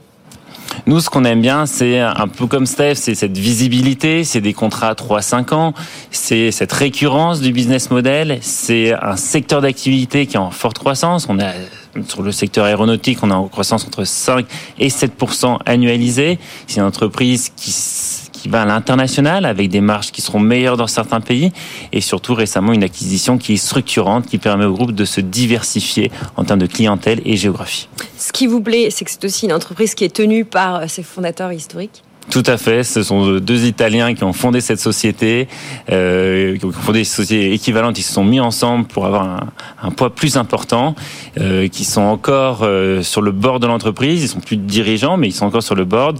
Mais c'est une super euh, success story. Et il y a aussi peut-être un jour, comme ils sont un peu plus âgés, peut-être qu'il y aura une succession, une vente à un grand groupe. Euh, donc il y a aussi un peu de, de spéculation sur le titre. Edwin, vous nous parlez de, de small et mid italiennes. Qu'est-ce qu'il y a comme patte managériale sur des mid-cap italiennes par rapport à des mid-cap françaises C'est une bonne question. Euh, euh, mid-cap ou, euh, enfin, je veux dire, dans le management, voilà, des entreprises peut-être patrimoniales, familiales ou en tout cas euh, de, de, taille moyenne. On va dire que ce qu'on ce qu'on réalise, c'est qu'en Italie, il y a beaucoup d'entreprises familiales qui n'ont pas voulu forcément aller à l'international ou voulu vendre leur société. Donc on a j'ai l'impression qu'on a plus d'entreprises familiales euh, en Italie qu'en France. Elles sont plus industrielles puisque les Italiens ont fait le pari de garder leurs industries en Italie, surtout en Italie mmh. du Nord, alors qu'en France, malheureusement, une partie a été désindustrialisée au profit des pays émergents. Donc on a encore ce savoir-faire industriel qui se compare au savoir-faire allemand, vraiment sur des niveaux de qualité similaires, voire dans certaines activités meilleures. Mais il y a une approche très familiale. Il y a beaucoup de générations, on voit les enfants, les petits-enfants qui reprennent ou qui ont une activité. Et c'est ça qui fait un peu la, la différence de ces sociétés. Bon, le mot de la fin sur ALA, on parle de Advanced Logistics for Aerospace. Euh, le, le, le, pour finir ce portrait, le mot de la fin. Le mot de la fin, c'est une entreprise visibilité, de la croissance, des bonnes marges, une acquisition en Espagne structurante qui leur permet de passer de distributeur à producteur de certaines pièces, un contrat d'assaut aviation qui monte en puissance, qui va représenter 20-30% du chiffre d'affaires dans les années à venir, des acquisitions aux États-Unis, on les attend, et un super euh, parcours de bourse. Voilà, ALA avec un pied dans euh, l'aéronautique au sens transport de personnes et dans la défense. Ce secteur de la défense, on en parlait un petit peu plus tôt évidemment, aussi euh, qui permet de surveiller des mid-caps européennes. Euh, la, la CAPI pour finir? C'est plus petit, c'est à peu près un peu moins de 200 millions de market cap. Voilà le portrait de ces deux entreprises surveillées de près par Edwin Faure et son équipe. Recommandations dans votre portefeuille, en tout cas entreprise à regarder et surtout jolie equity story. Merci Edwin. Vous restez avec nous. On va s'occuper toujours de vos finances personnelles. On va s'occuper de vous coacher. On parle euh, d'histoire. On parle d'accompagner des entrepreneurs euh, au masculin et au féminin quand on est business angel avec Valentine Baudouin dans quelques secondes. À tout de suite. Tout pour investir. Le coach. En l'occurrence, c'est la coach ce matin. Bonjour Valentine. Bonjour. Rebonjour, vous étiez avec nous pour décrypter l'actu tout à l'heure en début d'émission. Vous êtes partenaire chez Regvantage et vous êtes business angel. Vous êtes déjà venu dans cette émission pour nous coacher. Avec vous, on avait envie de faire le point sur le rôle, la mission des business angels quand ils accompagnent des entrepreneurs au masculin et au féminin, un petit peu dans la tourmente, quand ça va un peu moins bien, quand l'économie est moins florissante ou quand on zoome sur la tech quand on est dans un petit hiver, comme on dit en ce moment. Racontez-nous un peu le contexte dans lequel vous travaillez. Oui. Euh, bah c'est en fait quand vous êtes entrepreneur, en tout cas de ce que j'ai vu euh, de mon expérience de business angel, vous êtes rarement en tout cas dans une sérénité totale et vous êtes toujours de toute façon euh, en train de gérer des problèmes. Euh, et ces problèmes peuvent s'accentuer en effet quand euh, les financements se, sont peut-être taris ou en mm. tout cas coulent moins à flot. Et sur le fait que donc un entrepreneur il doit prévoir plusieurs choses, donc lancer son produit, recruter des équipes, mettre un produit sur le marché. Et en fait vous n'avez pas forcément 5 ans devant vous. Ce qui vous importe c'est vraiment comment est-ce que je vais continuer à survivre tout en ayant les financements nécessaires et pour pouvoir répondre à mon marché. Euh, ça fonctionne souvent par cycle de 18 mois. Mmh. Nous, on fonctionne par 18 mois. Et c'est vrai, quand vous avez des difficultés à vous projeter sur qu'est-ce que sera le marché du financement dans 18 mois, ou de vous dire, bah, peut-être qu'en fait, bon, bah, je dois, il faut que j'ai des métriques, donc des chiffres plus importants à montrer euh, pour lever mon prochain tour. Donc la personne qui viendra injecter euh, de l'argent pour continuer l'aventure, bah, vous pilotez votre entreprise différemment. Et donc, vous vous posez beaucoup plus tôt, en fait, des questions que vous ne vous posiez peut-être pas dans un marché du financement euh, qui était euh, très abondant.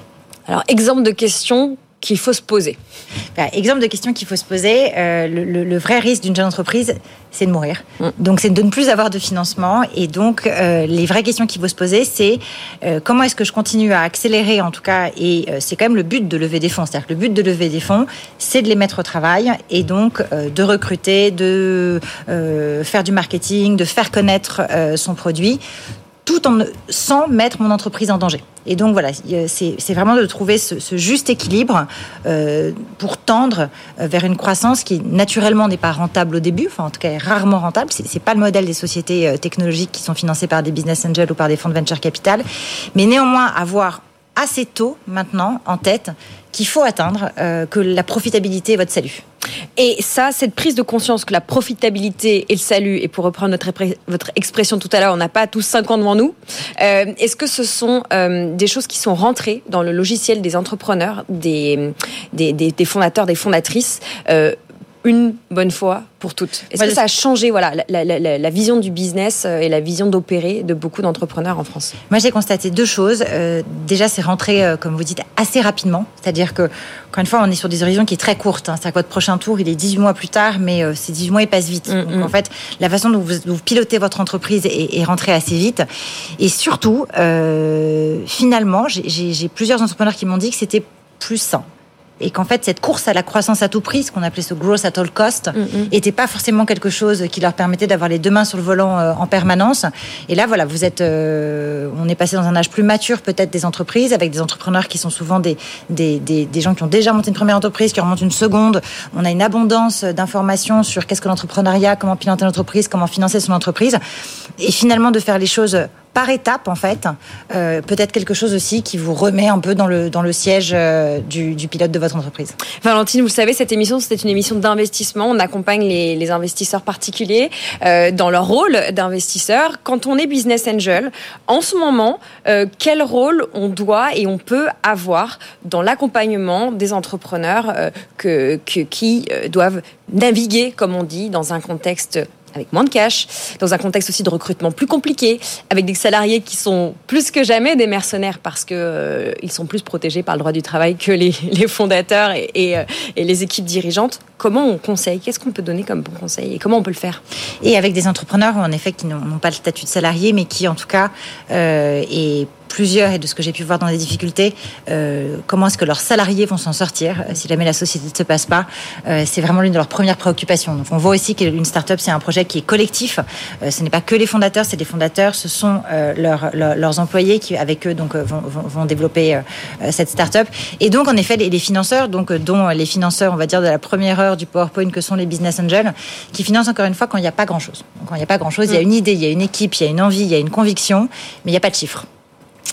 Euh, ou en tout cas très très très peu. Euh, un business angel, je pense qu'il peut avoir plusieurs plusieurs apports. Plus que jamais, euh, ce qui compte, c'est d'exister sur un marché. Et donc, un business angel peut apporter en effet son expertise, soit d'un secteur et donc faire des introductions qui permettront à la société de générer ce chiffre d'affaires, soit lui-même a été entrepreneur et donc c'est pas la première fois que le marché des nouvelles technologies est chahuté. Mm. Vous avez des business angels qui ont vécu d'autres crises et qui peuvent apporter beaucoup de choses. également une bonne oreille parce que c'est aussi des où le marché s'est retourné assez vite en fait et très rapidement passé de 18 mois c'est un peu long franchement on devrait lever au bout de 8 mois et puis bon il vaut mieux lever plus que pas assez. Mm. Et puis une fois qu'on a levé, on dépense. Donc euh, voilà. Ah, oh, oulala, finalement, en fait, euh, on ne parle que d'EBITDA et de croissance rentable. Et donc voilà, ça, peut euh, vous tourner un peu la tête. On a 3 millions en trésor, mais on fait attention à, voilà, pas les cramer trop vite. Pas les, les, cramer trop vite. Et puis en même temps, il faut quand même que vous affichiez de la croissance et que vous affichiez. donc voilà, c'est tout ça. Et donc le, business angel peut être aussi une bonne oreille, tout simplement une chambre d'écho. Ça ne mm. veut pas dire que vous avez la réponse, mais au moins pouvoir écouter et partager. Bon, vous, vous parlez, c'est facile pour vous parce que vous êtes avocat à la base. Votre spécialité. Je suis plus avocate, mais je l'ai. Mais on l'est toujours un peu. Toujours. Votre nature. Euh, et donc, vous avez euh, une expertise en vous. Je veux dire, pour les autres personnes qui sont business casual parce qu'ils n'ont que de l'argent. Tout le monde n'a pas forcément été entrepreneur, mais par contre, on peut avoir envie de financer euh, l'entrepreneuriat. c'est quoi le pire truc à faire? Le pire comportement à avoir là avec ses participations? Le pire comportement à avoir ses participations, c'est que une start-up va pas vous faire un reporting tous les jours. Mm. Voilà, c'est d'attendre peut-être trop d'informations, trop détaillées à un stade qui peut-être euh, pas encore celui d'un reporting très euh, séquencé ni quoi que ce soit. Euh, c'est et donc c'est de bien comprendre en fait quel est le type de, société dans laquelle on investit. Il y a des sociétés à chaque stade et les jeunes sociétés, c'est beaucoup de, de, de rencontres. C'est-à-dire qu'un business angel qui souhaite passer du temps avec un entrepreneur, il faut qu'il le suscite, mais ça peut pas être tous les jours. Ça peut pas être un reporting toutes les semaines ou tous les mois. donc ça, il faut, le comprendre et, euh, et il faut l'accepter. En tout cas, si on investit dans, ce type de société, on n'est pas aux manettes et on n'est pas non plus euh, euh informé de façon systématique. la deuxième chose, c'est je pense que il faut comprendre qu'on est dans le sidecar et pas, au, pas aux manettes, encore une mm. fois. Et donc, on peut donner un avis, mais qu'il faut pas le, la, confrontation sert pas à grand chose et qu'il faut au contraire essayer d'amener par de la discussion, euh, de faire évoluer le point de vue si on pense que c'est vraiment nécessaire. Mais ce qui compte, c'est vraiment l'écoute et l'échange. Un mot de Klarna, dont nous parlions euh, tout à l'heure avec vous et François Monnier d'Investir. On parlait de l'impact de l'IA sur euh, la gestion des relations clients en parlant de, de, la communication de Klarna qui a fait plonger en bourse Téléperformance. Euh, Klarna pourrait s'introduire en bourse prochainement plutôt aux États-Unis qu'en Europe. Euh, Lavalo, actuellement, euh, ou en tout cas euh, ce que ça pourrait valoir, euh, Klarna, c'est autour de 20 milliards. tout à l'heure, vous nous parliez du concurrent français, d'Alma. Est-ce que vous pensez que là, en France, notamment dans le secteur des fintechs que vous connaissez plutôt pas mal, il pourrait y avoir une introduction prochaine? En Europe euh, Et euh, est-ce que quand on est justement business angel, ce sont des choses qu'on peut espérer, qu'on peut envisager à un horizon 5, 7 ans? Je l'espère. Alors, pour le moment, les, sorties des business angels euh, n'ont pas été vraiment beaucoup par des introductions en bourse. Elles n'ont même pas été beaucoup par des sorties. Elles l'ont beaucoup été sur ce qu'on appelle une transaction sur le marché secondaire. Mm. C'est-à-dire quelqu'un qui vous rachète votre titre euh, dans un tour. Euh, néanmoins, là, pour, pour de répondre de, à votre question de deux façons. Sur les fintech, on, on a peut-être euh, jeté un peu le bébé avec l'eau du bain en mm. disant qu'en fait, euh, elles avaient été euh, elles avaient manqué peut-être euh, une partie, elles sont peut-être moins regardées par certains investisseurs. Moi, je constate au contraire que c'est souvent quand on dit à un entrepreneur, bah, voilà, maintenant il faut que tu sois rentable à tout prix, c'est ça ton salut. Et il y aura peut-être, voilà, il y a plus personne qui investira dans une, dans une fintech de crédit à des valeurs délirantes. Un entrepreneur, il va trouver les moyens euh, d'être rentable à tout prix. et on a un certain nombre quand même de, très belles sociétés en France qui sont actives sur le domaine de, de, des secteurs financiers, qui reste quand même l'un des plus gros marchés mondiaux. Donc moi, je crois encore que ces sociétés, en tout cas, vont nous prouver qu'elles qu'elles peuvent réussir. Sur les introductions en bourse, alors vous ne savez peut-être pas, mais mon premier métier, ça a été d'être avocate en marché de capitaux. Donc je faisais des introductions en bourse en, 2008, et mon métier s'est donc arrêté hein, en 2008, euh, en 2008, et donc je suis partie en hedge fund. aller sur les marchés, c'est tout autre, euh, en tout cas, et, ça va être un chemin euh, pour beaucoup de, de sociétés technologiques. C'est tout autre en termes de reporting, c'est tout autre en termes d'organisation, c'est tout autre en termes de gouvernance. Donc moi, je l'espère euh, que, euh, que nos marchés vont retrouver en tout cas leur efficacité, y compris pour ces jeunes sociétés qui seraient une voie assez naturelle quand même euh, et qui sont souvent connues du grand public. Voilà, Alma c'est utilisé au checkout et donc beaucoup de Français connaissent, enfin beaucoup de Français connaissent en fait nos sociétés technologiques. Et donc je l'espère en tout cas que d'ici 5 à 10 ans, on verra des introductions en bourse. Voilà, peut-être ce qu'on peut souhaiter à l'évolution sur le parcours de ces entreprises qui sont nées après 2008 pour la plupart, mais voilà, peut-être que la bourse prendra le relais euh, pour accompagner ces entrepreneurs et ces entrepreneuses. Merci beaucoup. Et le Sing Act devrait permettre peut-être de le favoriser. Vous viendrez nous parler Avec plaisir. de cette nouvelle loi, on peut dire, de ce nouvel élément juridique qui viendra encadrer, peut-être accélérer euh, les business et les entreprises euh, les plus jeunes françaises. Merci beaucoup Valentine Baudouin de chez euh, Vantage et bien sûr Business Angel. Merci pour cette séquence de coaching. Vous restez avec nous. On va marquer une rapide petite pub. Après, c'est la deuxième heure de Tout pour investir au programme immobilier crypto. Et puis vous, vous continuez à réagir et à m'écrire à l'adresse directe à bfmbusiness.fr. Vous pouvez également m'écrire directement sur LinkedIn. Je vous lis. On vous répond, notamment à Jean-Yves, Mathéo, Romuald et puis Isabelle tout à l'heure dans la séquence immobilier. A tout de suite. Tout pour investir sur BFM Business.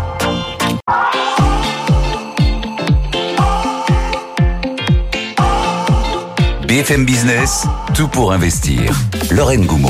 Tout pour investir, on vous outille, on vous donne les moyens d'être meilleur investisseur, d'être meilleure investisseuse. On répond à vos questions, nos sujets s'inspirent de ceux que vous de demandez, en plus d'être évidemment inspiré par l'actualité et puis euh, ce qu'il faut euh, maîtriser évidemment pour euh, décrypter l'actualité économique. On est en direct tous les jours de 10h à midi, à la radio, à la télé, sur le web et puis on est aussi en podcast. Bonjour à vous qui nous écoutez en dehors de France. Le programme de l'heure à venir, c'est de l'IMO, de l'IMO, de l'IMO.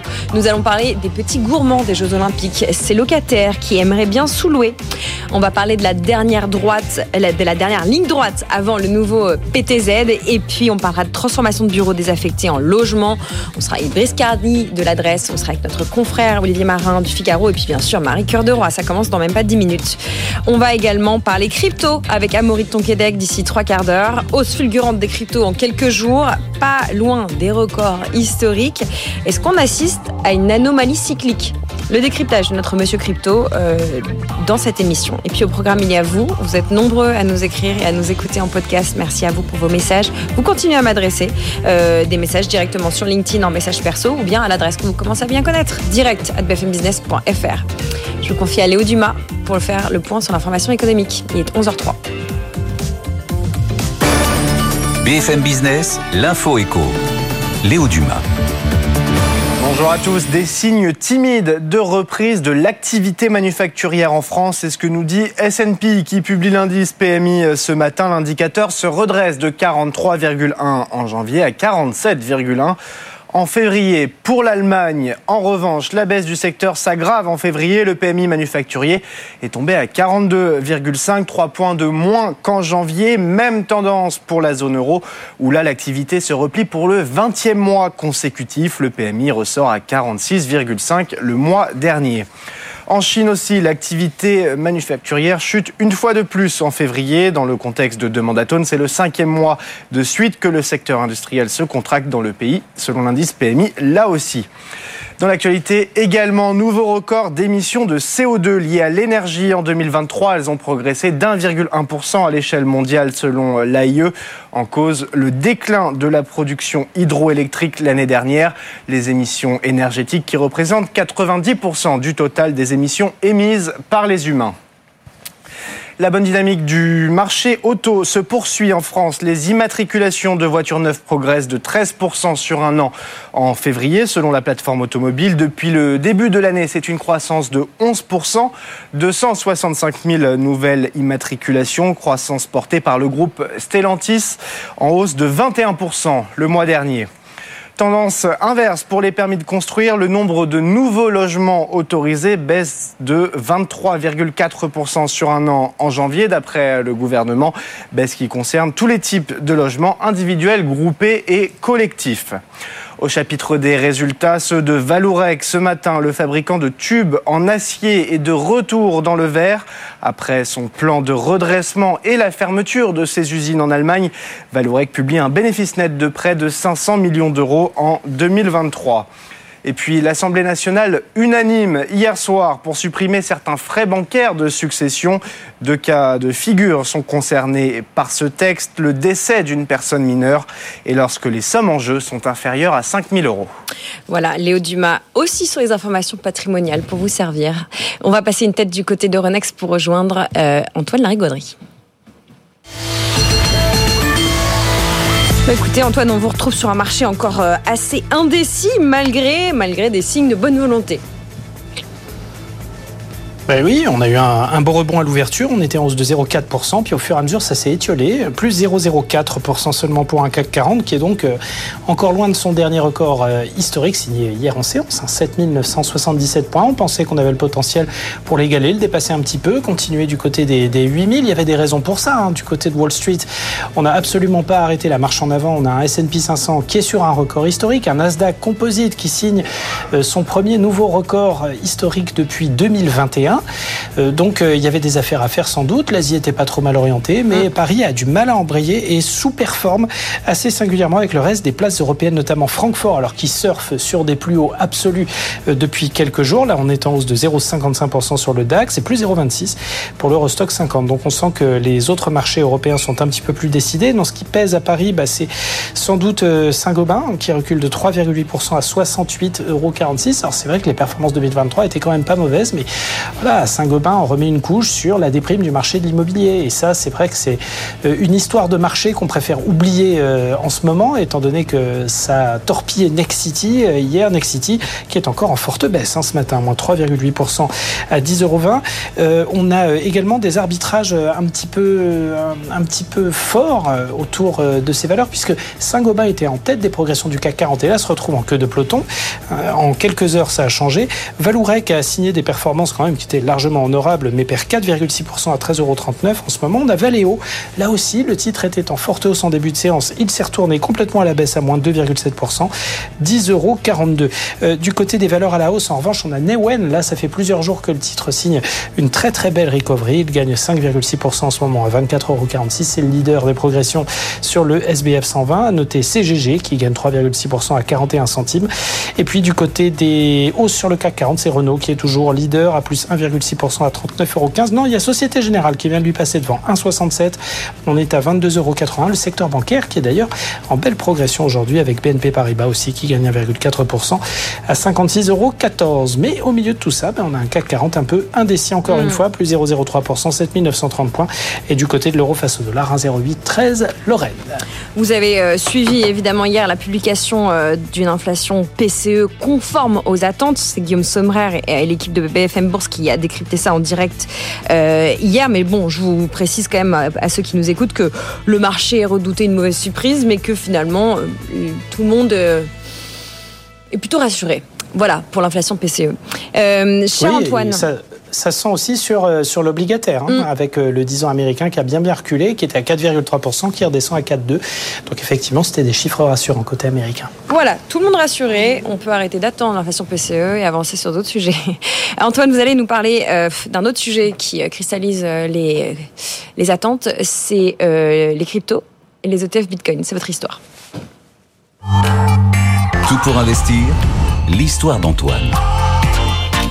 Vous allez nous parler du marché crypto, en particulier de celui de l'ETF Bitcoin Spot, qui, euh, eh bien, commence à intéresser de très très près les banques américaines. Ben oui, jusque-là, les ETF euh, sur les cours spot ont fait l'objet bah, d'une véritable frénésie. On en a beaucoup parlé chez les grands gérants, hein, les BlackRock, les Fidelity, Vanguard, etc. Et désormais, ce sont les banques, les banques commerciales qui entrent en scène. Morgan Stanley en tête. Il y a trois ans, la banque avait été euh, un, vrai innovateur. Hein. Ça avait été une des premières à, proposer des ETF Bitcoin, alors sur les futurs, mm. à ses clients fortunés.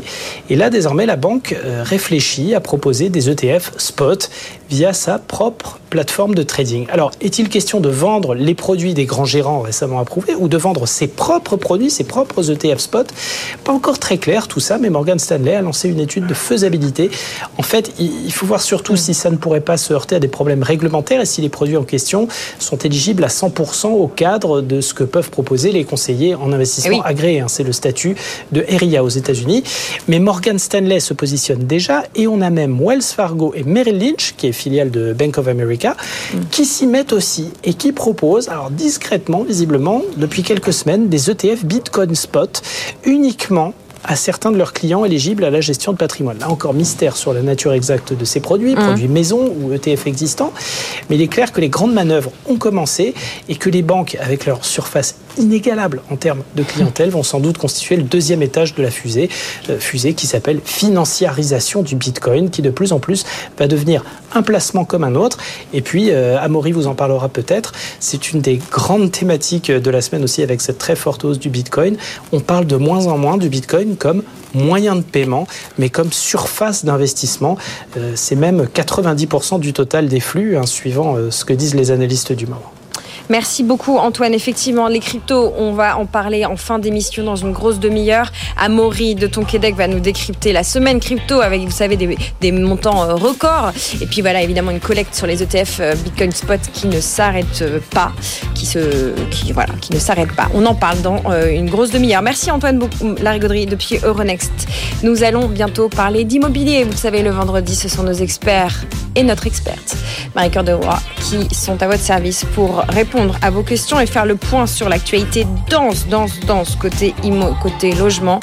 On va notamment euh, répondre à quelques questions d'auditeurs. Je pense notamment à euh, Jean-Yves qui a euh, des questions sur la location de son appartement parisien en vue des Jeux Olympiques. Il y a une question avec l'algorithme d'Airbnb et du juste prix auquel on peut louer son appartement et aussi de la visibilité et de l'offre pléthorique. Est-ce que c'est rentable de louer vraiment votre appartement pendant les JO On va aborder ce sujet dans quelques minutes. À tout de suite. Tout pour investir sur BFM Business. Tout pour investir. Les experts de l'IMO. Nous sommes en direct tous les vendredis, une demi-heure pour faire le point sur l'actualité IMO. Nous sommes avec Marie-Cœur de Roy. Bonjour, chère Marie. Bonjour, Lorraine. Bonjour à tous. Nous sommes avec notre confrère Olivier Marin. Bonjour, Olivier. Bonjour. Rédacteur en chef euh, propriété du Figaro. Et puis nous sommes avec Monsieur L'Adresse.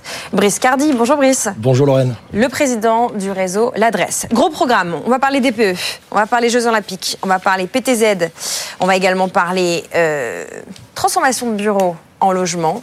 Nous allons répondre à quelques-unes de vos questions. On est en direct, vous nous écrivez direct at bfmbusiness.fr ou encore en message privé sur LinkedIn, je vous lis. Marie, par quoi commence-t-on? Bah, C'est la tradition, on va faire un petit état des lieux du marché, puis ça tombe bien parce qu'on a eu tout un tas de chiffres, comme chaque semaine, entre la FNAIM, les notaires, les chiffres du logement neuf, tout ça, tout ça. Donc je vais commencer par regarder Olivier. Bon, on est où ce marché de l'immobilier? Eh ben, oh, C'est un marché qui va un petit peu mieux. Il y a, il y a des signes en fait de des indicateurs de bonne confiance, on va dire, après une année 2023 qui a été extrêmement difficile sur le front de l'activité. Il y a des indicateurs, alors au-delà des chiffres, je notais euh, sur différents réseaux, on parle de frémissement, on parle de signes d'amélioration, on parle de marché plus favorable aux acquéreurs, notamment évidemment la, FNIM, la Fédération nationale de l'immobilier, donnait des chiffres euh, cette semaine. Elle indiquait quand même qu'elle était, on va pas dire pessimiste, mais en tout cas prudente. Mmh. Elle envisage 800 000 transactions cette année, c'est quand même 10% de moins. Ah, on était quoi par rapport On a fait 870 000, c'est ça 850 000, 870 000, c'est-à-dire moins. Mais il y a, alors on a eu depuis le début de l'année en fait des indicateurs ouverts, en fait sur cette confiance qui est revenue, les taux d'intérêt qui ont commencé à baisser, qui se stabilisent maintenant. On a eu des conditions de crédit qui se sont détendues, on va dire que ça va mieux de ce côté-là. Maintenant, la baisse de prix, elle est effective, mais elle n'a pas lieu partout et pas au même rythme. La seule chose, c'est sur la conférence des notaires hier du Grand Paris. Alors même s'il faut prendre ça avec prudence, parce qu'on est sur des écarts quand même sur les actes authentiques de vente, à Paris, ça baisse vraiment. Ouais, hein. Moins 10%, quasiment sur une année. Enfin, on n'avait jamais vu ça. Là, on revient sur 5-6 euh, ans en arrière.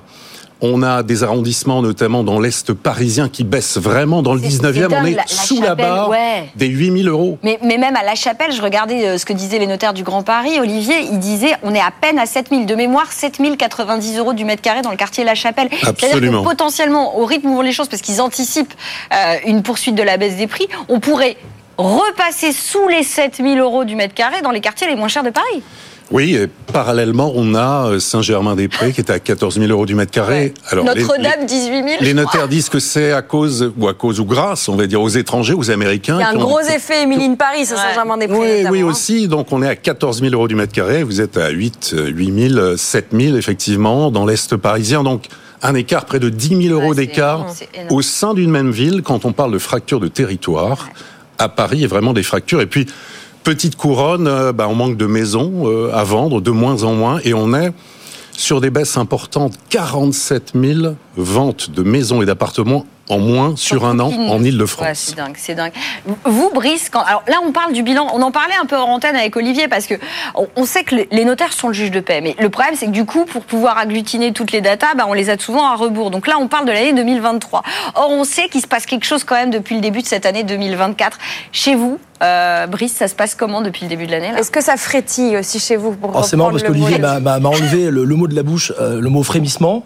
Alors je rebondis en effet Pardon, sur. Ça frémissait, ça moi j'aime bien, bien, le frémissement. Non, plus, plus, plus, plus, euh, plus, sérieusement, en effet, la FNIM a, a, s'est exprimée avec notamment, moi j'aime bien tout ce qui est un peu marketing, naming, etc. Elle s'est exprimée avec le nom anatomie d'une chute, et plus d'actualité avec l'actualité cinématographique. Donc clairement, aujourd'hui, on, on sent on sent le retour. Il y, a, quand même de bonnes nouvelles. La bonne nouvelle, c'est d'abord, on sent le retour des primo-accédants. Hum. Et ça, c'est pas une, c'est pas une sensation, comme vous le disiez. Euh, les notaires analysent des, des, des, des, signatures, mais que généralement comptent trois mois en règle normale. Ces derniers temps, avec la lenteur de toute la filière qui est grippée, les DPE, les notaires, etc., on est plus sur une moyenne de 4 à 5 mois. Donc on va dire que les chiffres des notaires, sans vouloir avoir un propos mal placé à l'égard euh, de, cet acteur incontournable, ont pratiquement 5 mois de retard. Si on analyse les chiffres là du réseau d'adresse en janvier et février, clairement, on sent qu'il y a plus de visites, plus d'offres, et on sent qu'il y a le retour en effet des primo-accédants. On sent également, et ça confirme ce qu'on s'était dit il y a quelques mois, euh, que c'est justement l'opportunité de pouvoir visiter et faire des offres sur des biens sur lesquels parfois on appelait toujours trop tard, notamment les maisons. Et toujours le même constat.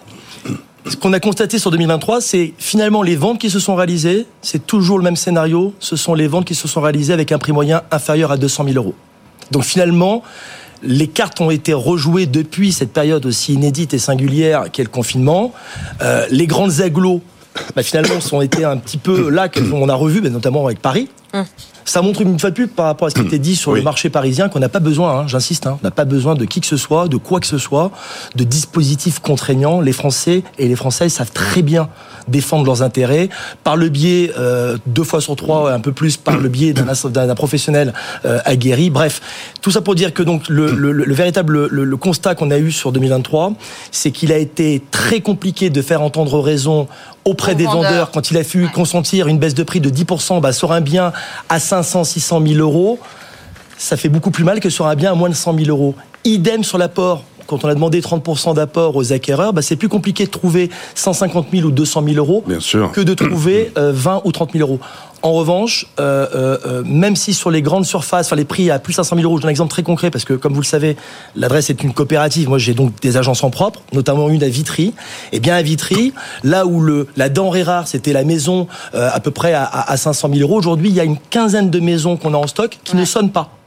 Parce que justement, certains vendeurs, alors pas tous, c'est aussi la bonne nouvelle, c'est que certains vendeurs ont compris, sont beaucoup plus à l'écoute grâce à des médias comme le vôtre, mais il y en a certains en effet qui peuvent pas comprendre, qui peuvent pas comprendre qu'en l'espace de à peine euh, allez 12-18 mois, leur bien a perdu plus de 10%. Et, et alors j'ai une inquiétude. minime, hein, ouais, et, j'ai une inquiétude justement là-dessus, c'est-à-dire que euh, effectivement, ça a été compliqué de convaincre les vendeurs que le marché s'était retourné.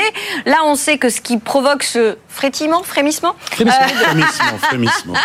depuis, euh, depuis le début de l'année, c'est essentiellement les conditions d'emprunt qui se sont assouplies.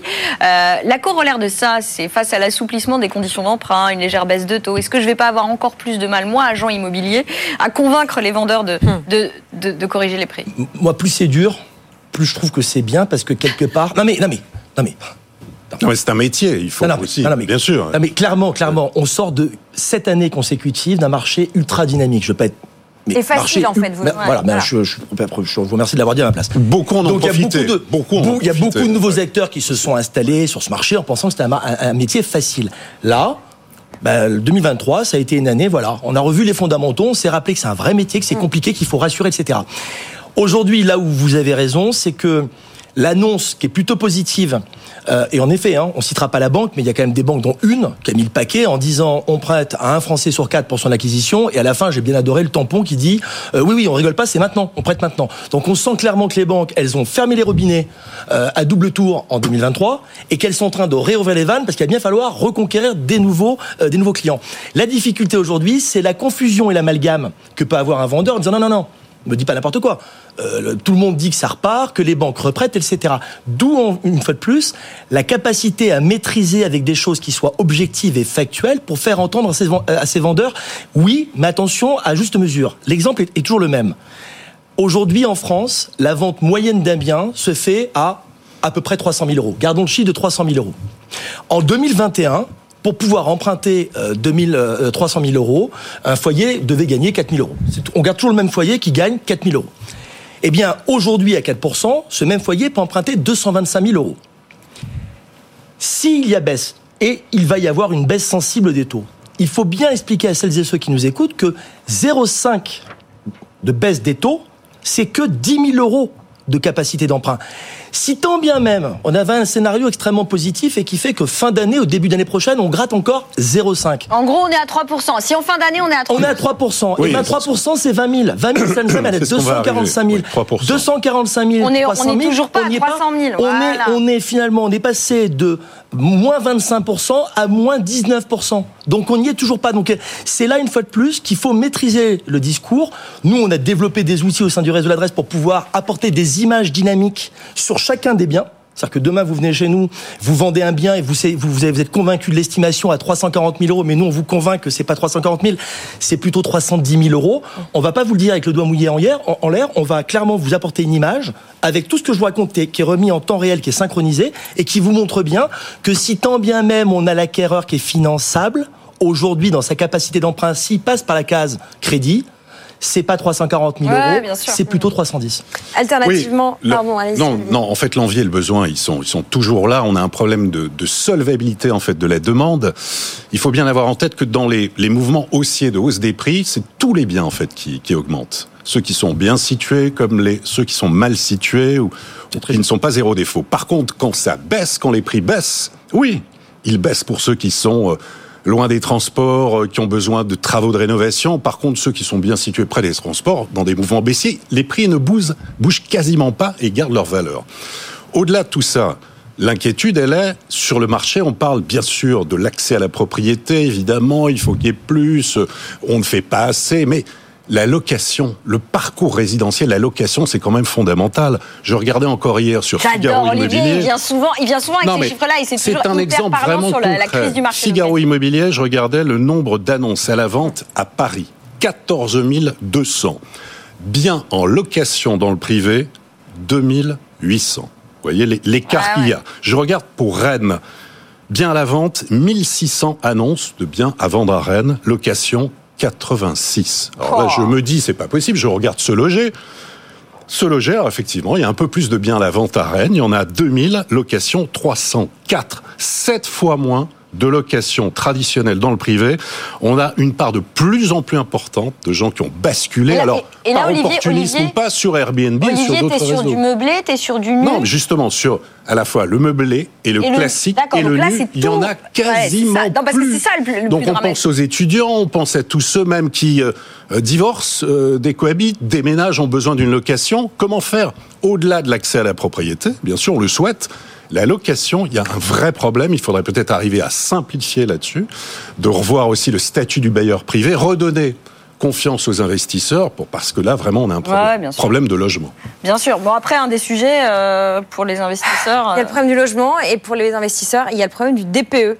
On a Bernard qui nous suit euh, depuis quelques jours, qu'on salue, qui nous a écrit plusieurs messages, notamment en réaction à un sujet qu'on a fait euh, la semaine dernière sur euh, les panneaux solaires avec un diagnostiqueur.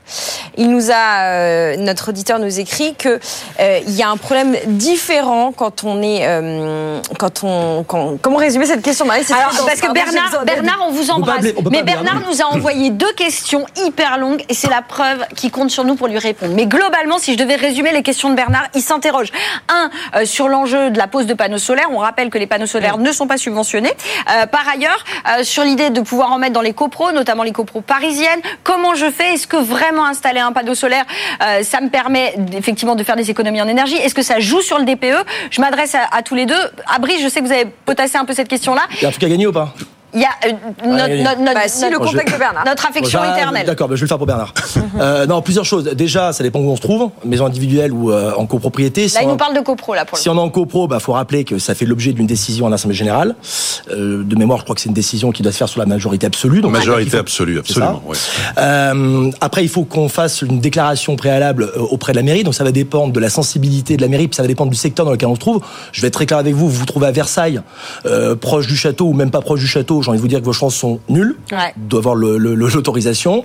Et puis, et puis, et puis. À Paris, il l'est À vraiment Paris parce qu'avec le, le PLU bioclimatique, en Oui, fait, oui. le plan local d'urbanisme bioclimatique, en fait, on encourage justement végétaliser les toits ou justement Donc ça, mettre des coup, panneaux ça, solaires pour à le coup, Paris. ça peut passer. Ça peut passer, ça pourra passer. Ça n'a pas encore été voté officiellement, mais ça pourra passer. Et, et du Et coup, alors, pour le DPE Ouais, c'est ça, pour le DPE. Et alors ça va dépendre. Si Bernard est sous les combles et, que la copro l'autorise à, passer, à, à poser un panneau solaire pour son logement, à lui, juste à lui deux solutions. Soit il le pose pour revendre euh, la production d'énergie à EDF et auquel cas il n'y a aucun impact sur le DPE. Ouais. Si en revanche Bernard le fait et qu'il est sensible à la cause planétaire et que l'idée c'est pas un- un- de spéculer sur le EDF, mais qui veut euh, chauffer euh, pour pouvoir récupérer, Et chauffer notamment l'eau chaude, l'eau voilà, chaude, réduire ses qu'il dépenses. récupère par le par le biais du solaire la capacité de pouvoir euh, chauffer, euh, soit- enfin bon bref, euh, l'eau chaude. En gros, il fait des À ce moment-là, en effet, il peut espérer au moins le gain d'une étiquette.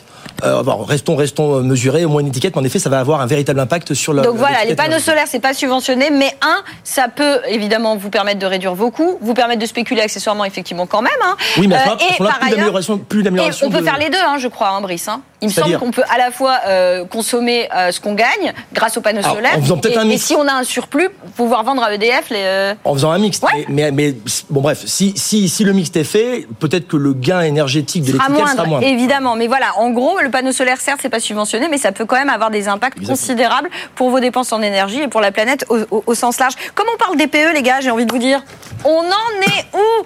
Toutes les semaines, on a des annonces sur le mode de calcul du DPE, ma prime rénov, tout ça. Je vais, je vais tout englober parce qu'il nous reste que quelques secondes. Euh, clairement, on Bah, en est où un, moi, je pense que c'est un, à la fois, sur les annonces gouvernementales et le DPE en lui-même, c'est à la fois du bon sens et c'est un non-sens. Le bon sens, c'est de se dire on s'est trompé.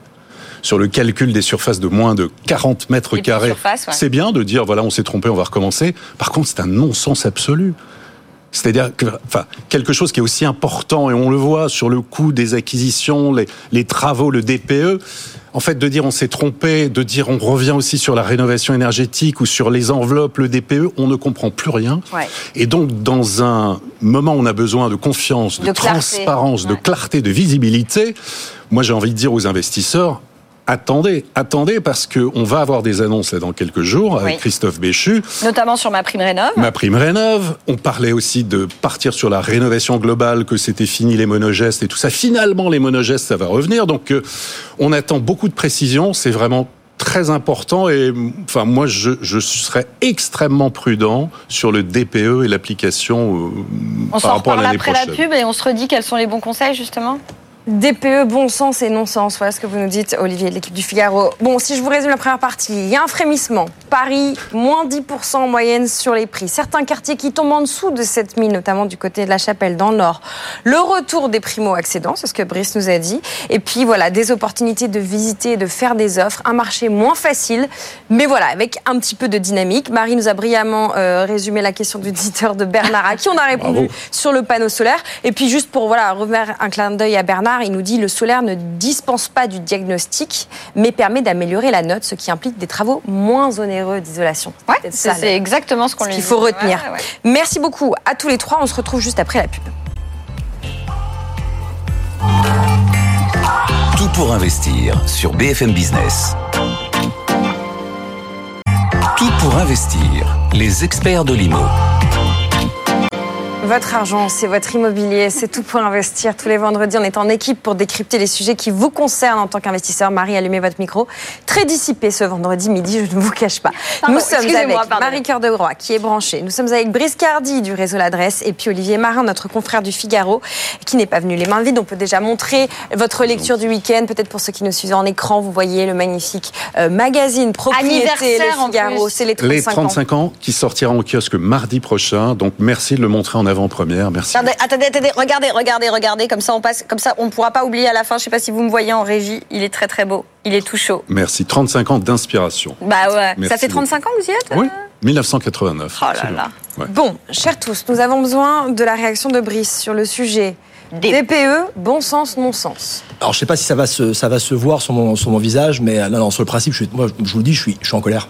Je suis très en colère euh, parce qu'on dit toujours que logiquement, quelqu'un d'aguerri, d'intelligent, ne reproduit jamais deux fois la même erreur. Il faut quand même rappeler à celles et ceux qui nous écoutent que le DPE, c'est pas nouveau. On l'a rendu opposable en 2021. Mhm. Il devait rentrer en, ligne de compte en janvier. On a décalé en juillet puisqu'on s'est aperçu que finalement la filière était absolument pas préparée, formée et le reste. Là, on nous ressort euh, euh, cette aberration. Nous, on s'est intéressé à recevoir les plus grands qui font justement, qu'on les donne dans la prise, qui font les diagnostics. On a essayé vraiment de comprendre quels allaient être les modes de calcul. En, effet, il y avait du bon sens sur les petites surfaces. Bah, L'impact d'une fenêtre qui prend 2 mètres carrés n'a pas le même impact si mm. votre appartement fait 12 mètres carrés ou 15 mètres carrés et s'il fait 45 ou 60 mètres carrés. Vous avez dit ça. On nous avait dit aussi euh, que euh, le cumulus pour chauffer à l'électrique, bah, si vous avez 75 litres pour un appartement de 30 mètres carrés, bah, forcément, si vous avez les mêmes, le même volume pour un appartement de 80 mètres carrés, ça va. Bref, tout ça pour vous dire que nous, on est des obsédés du pratico pratique et qu'on s'est amusé à regarder sur l'ADEME. Et il s'avère, alors je reviens, vous allez me dire que je suis en boucle, mais on revient sur Vitry, il n'y a pas de hasard. On a eu la chance d'avoir l'immeuble d'un, bailleur euh, qu'on gère depuis plusieurs années, qui a eu la bonne idée euh, de rénover justement l'intégralité de son immeuble. Donc on parle d'un petit immeuble avec six logements qui font à un mètre carré euh, la même surface, qui ont été rénovés exactement par le même professionnel. Donc ce sont exactement les mêmes cumulus, ce sont les mêmes fenêtres à double vitrage qui ont été posées, etc. Et ben tenez-vous bien, quand on va sur l'ADEME, on en a un sur deux qui répond et un sur deux qui répond pas au niveau de l'amélioration. Et il n'y a pas d'explication. Il n'y a aucune explication. Donc là, quelque part, moi, ce qui m'ennuie, alors, y a, tout à l'heure, pour revenir à ce que disait, dit Olivier, euh, pareil, 1er janvier, on enlève euh, monogeste, rénovation globale, alors qu'on a déjà du mal, alors qu'on a du, pour ma, prime rénov, alors qu'on a déjà du mal parfois à obtenir déjà 3000 euh, euros d'un propriétaire. on, a eu patron, on a eu le patron de Prime Énergie là cette semaine qui nous disait que euh, le nombre de travaux s'était effondré depuis le début de l'année. Hein. Alors, le seul sujet sur lequel je suis plus raisonné, mais après vous me direz forcément, je suis là un petit peu pour défendre l'intérêt de la profession, c'est quand Olivier dit, en gros, moi je suis investisseur, etc. J'attends nous, c'est tout ce qu'on veut craindre, c'est tout ce qu'il faut craindre, c'est l'attentisme. Oui, mais là, il faut quand même euh, enfin, être prudent. Il y a aussi le rôle, c'est enfin, d'alerter sur le fait, comme il y a doute, il y a doute, on va pas dire aux gens, allez-y, foncez. Euh... Peut-être BCE, moi je suis assez d'accord avec mais, mais, pour ça, je, je vais m'expliquer, Olivier. Ah, parfait, nous attendions effectivement l'explication. Je, vais m'expliquer. non, bien évidemment, l'idée, c'est de pas mélanger, mélanger vitesse et précipitation, mais l'idée, justement, c'est d'être accompagné. Parce qu'une fois de plus, à tout problème, il y a une solution. S'il n'y a pas de solution, c'est qu'il n'y a pas de problème. Donc nous, clairement, ça fait un an et demi qu'on bosse sur le sujet. Donc on n'a pas attendu finalement nos gouvernants, parce que forcément. Oui, mais Brice, je suis désolée, je, vous interromps, mais à un moment donné, vous pouvez tout anticiper ce que vous voulez. Ils changent d'avis comme de chemise. Donc à un moment. Bah, Alors justement, je, vous anticipez quoi Je vous réponds de manière très concrète. Là, je vous assure que c'est pas le fruit du hasard. Le, résultat de l'ADEME, là, je l'ai eu là il y a une demi-heure avant de rentrer sur le plateau.